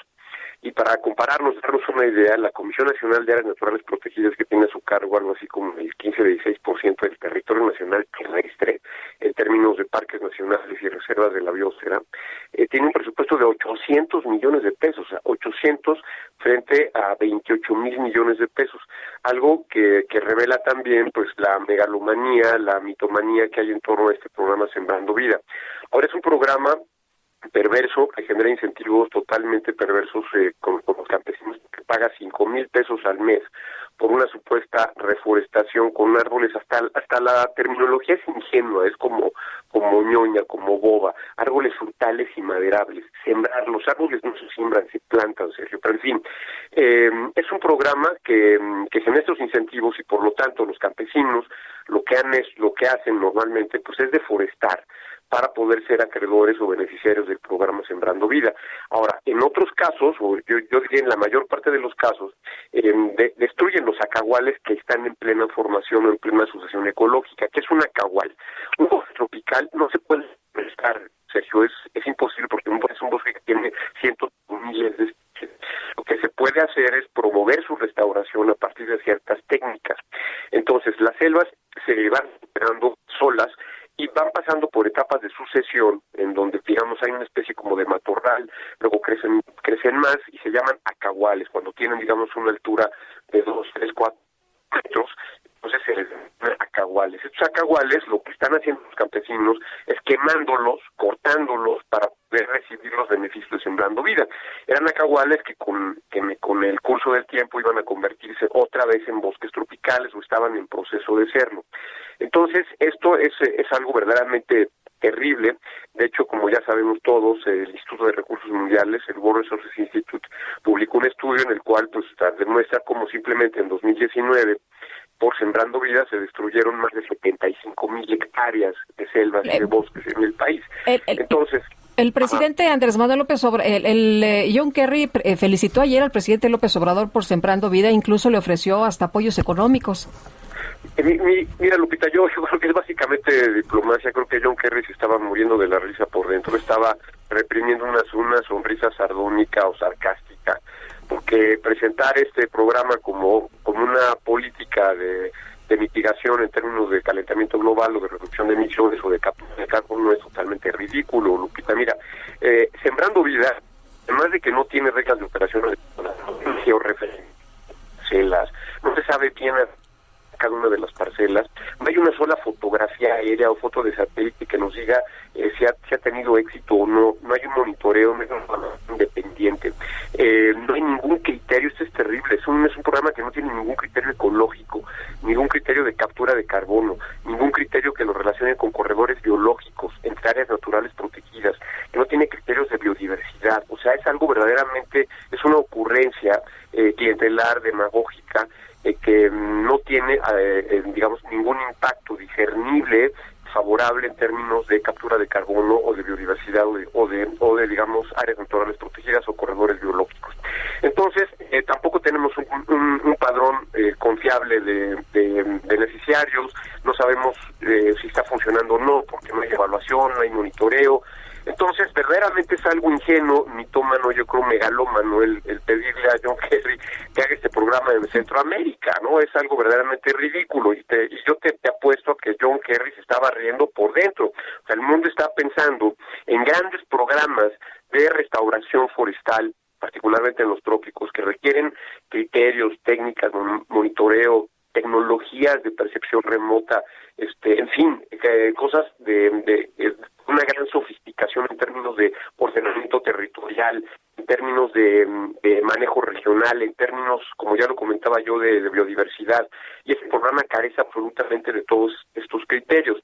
Eh, y por otro lado, pues el mundo está pensando también, como lo dijo el propio John Kerry, en energías limpias, está pensando en vehículos eléctricos, está pensando en hidrógeno, está pensando en baterías, y este gobierno, digamos, tiene un discurso, este discurso ñoño y simple, o sea, frente a todo lo que está haciendo el mundo, se está discutiendo en el mundo en términos de transición energética, en términos de lucha contra el calentamiento global, el presidente López sale con el con su programa Sembrando Vida, es algo verdaderamente ridículo, eh, Lupita. Y ahora, esto tan es así que no está previsto, no hay no hay ningún cálculo, ninguna evaluación en el en el compromiso en la NDC, que es la contribución nacional determinada que ofrece México a Naciones Unidas en materia de, cambio climático y que, que México entregó la, la, la, la, nueva el año pasado, como lo manda el Acuerdo de París, no hay ninguna, digamos, este, evaluación o cálculo o estimación de la captura de emisiones que pueda tener esto, porque simplemente captura mucho más carbono. Una cagual en crecimiento, o sea, una selva que fue deforestada y que se deja crecer nuevamente, captura muchísimo más carbono y contribuye de una forma mucho más clara y objetiva a, digamos, a la mitigación del calentamiento global que este programita de sembrar árboles, entre comillas, frutales y maderables. Entonces, eh, no tiene ninguna seriedad, creo que es una ridiculez, creo que, México otra vez, frente a John Kerry, frente a Estados Unidos, pues hace, hace, hace un papelón. Y sí creo que debemos preocuparnos muchísimo porque ahora en la COP de Glasgow, en, la, en, noviembre, ¿no? De, de, noviembre, pues México va a ser puesto en el vaquillo de los acusados y vamos a hacer el hazme reír del mundo, porque además México está prometiendo cosas eh, que, que son que son digamos este vergonzosas. Eh, Lupita porque en su en su NDC em, em, reduce digamos, su ambición de, de, mitigación o, de reducción de emisiones con respecto a la NDC que teníamos en el 2015, algo que va en contra de todos los criterios y las exigencias del propio Acuerdo de París. Muy bien, pues. Esto, en fin, es algo verdaderamente preocupante, Lupita, y creo que pues este, no hay forma de, de atajarlo. Ojalá estos 28 mil millones de pesos de Sembrando Vida fueran cancelados y reorientados a la Comisión Nacional Forestal para hacer programas serios de pago por servicios ambientales, programas serios de manejo forestal comunitario, eh, para la Comisión Nacional de las Naturales Protegidas para hacer nuevos parques parques nacionales, reservas de la biosfera, para vigilar, manejar adecuadamente nuestras áreas naturales protegidas, que es lo que sí contribuye claramente a la conservación de la biodiversidad y a, digamos, a la mitigación de emisiones de gases de efecto invernadero, más, más bien a la captura de, carbono. ¿no? Pues Gabriel, muchas gracias, como siempre, muy buenos días. Al contrario, gracias a ustedes, buenos días. Hasta luego. Igualmente. Y bueno, pues eh, vamos a, seguir hablando, Sergio, del tema de, las eh, eh, donaciones. Fíjate que la modificación del artículo 151 de la ley del impuesto sobre la renta, que ya hemos estado hablando desde ayer, limitaría a personas físicas a dar donativos, lo que afectaría a las organizaciones civiles. Hoy el presidente dice, no, bueno, es que se nos está yendo mucha lana, pero no todas las personas que donan son grandes compañías o no todo mundo es una empresa que que pueda dar grandes donativos. Diego Alejo Vázquez es director de investigación de Oxfam, a quien saludamos con mucho gusto esta mañana. Diego, ¿qué te parece esta pues eh, modificación al artículo 51 y de qué manera afecta para que los que nos están escuchando sepan de qué se trata? ¿Nos estás escuchando?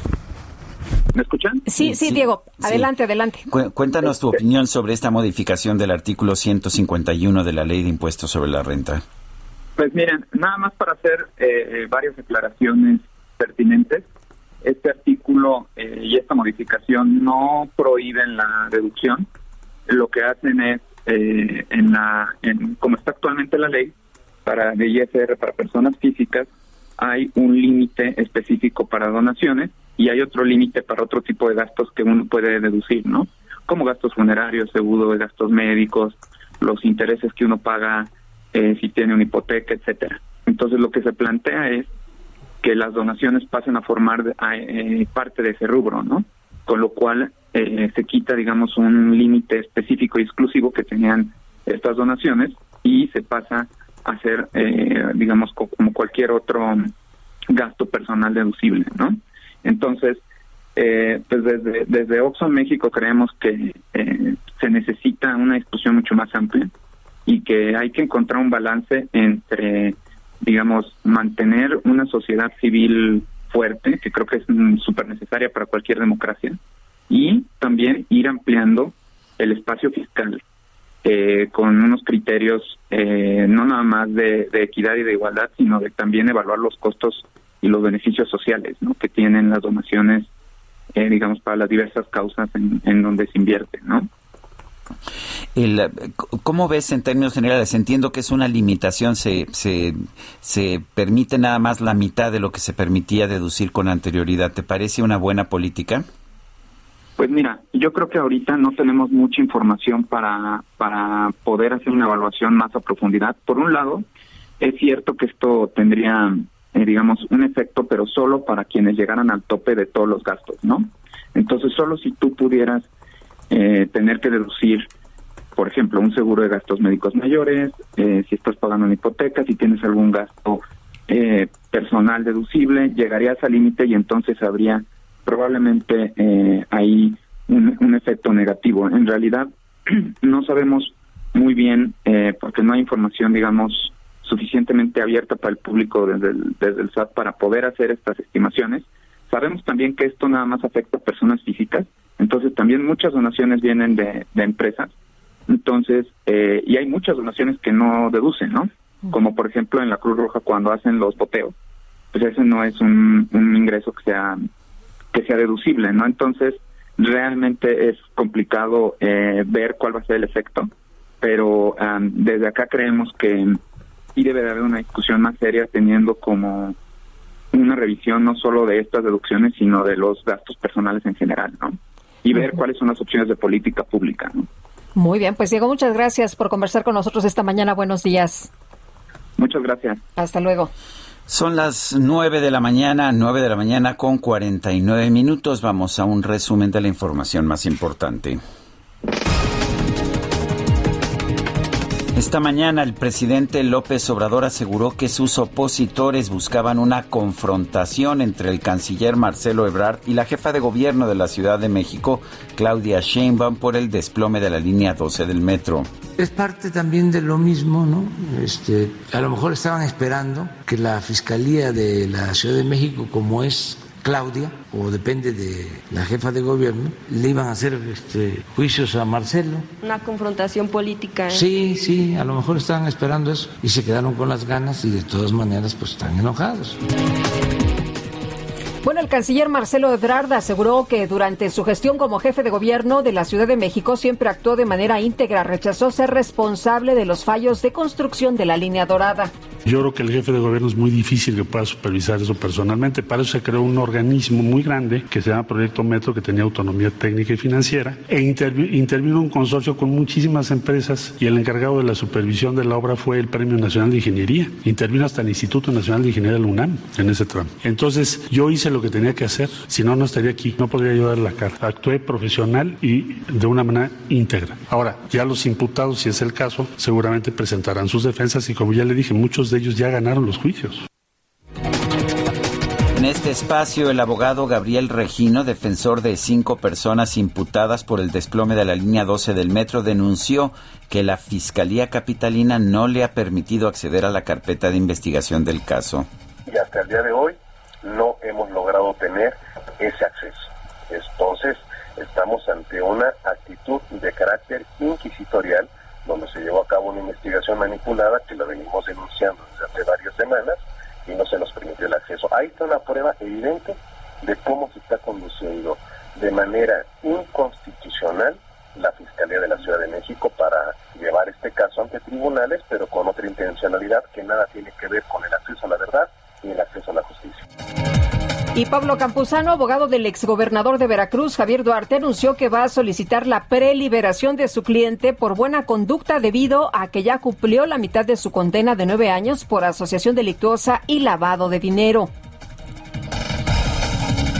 El diputado Carlos Alberto Valenzuela, secretario de la Comisión de Hacienda de San Lázaro, afirmó aquí que limitar la deducibilidad del ISR por donativos podría afectar las finanzas de las organizaciones civiles sin fines de lucro las distintas agrupaciones que apoyan muchas causas muy nobles. Entonces, ¿qué es lo que hicieron? Lo redujeron a la mitad, ahora, ahora va a ser solo el 15% y las organizaciones civiles sin fines de lucro ahora van a tener que estar disputando ese, ese apoyo con, con los seguros de gastos médicos, con los gastos funerarios, y lo que va a pasar lamentablemente es que, que, que van a haber mermado sus ingresos.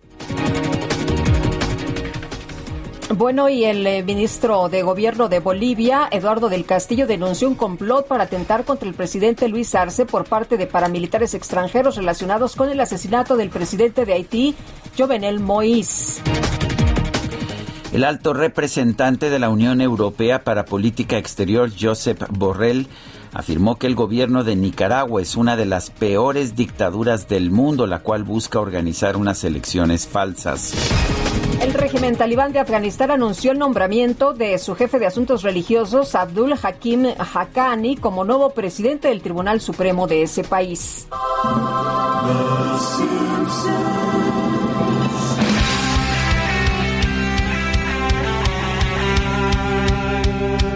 Bueno, en el Reino Unido un casino publicó una convocatoria para encontrar a personas interesadas en trabajar como, a ver, escucha, son nuevos, Sí, nuevos ver. empleos, nuevas posiciones. Analista de los Simpsons.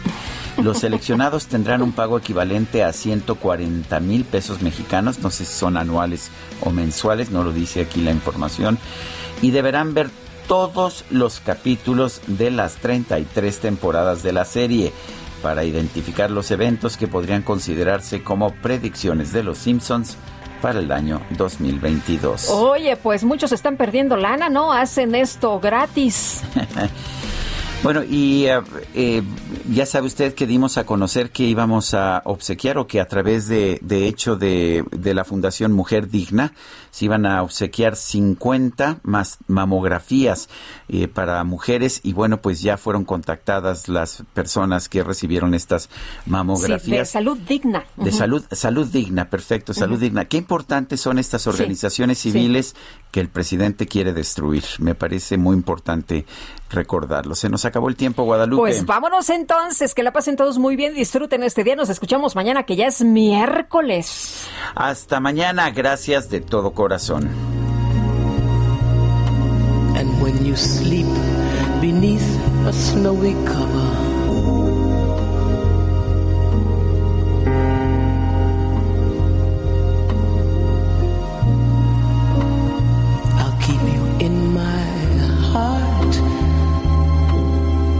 like a lover.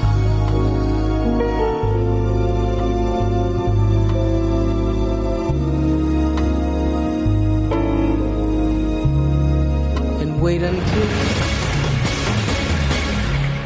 Heraldo Media Group presentó Sergio Sarmiento y Lupita Juárez por El Heraldo Radio.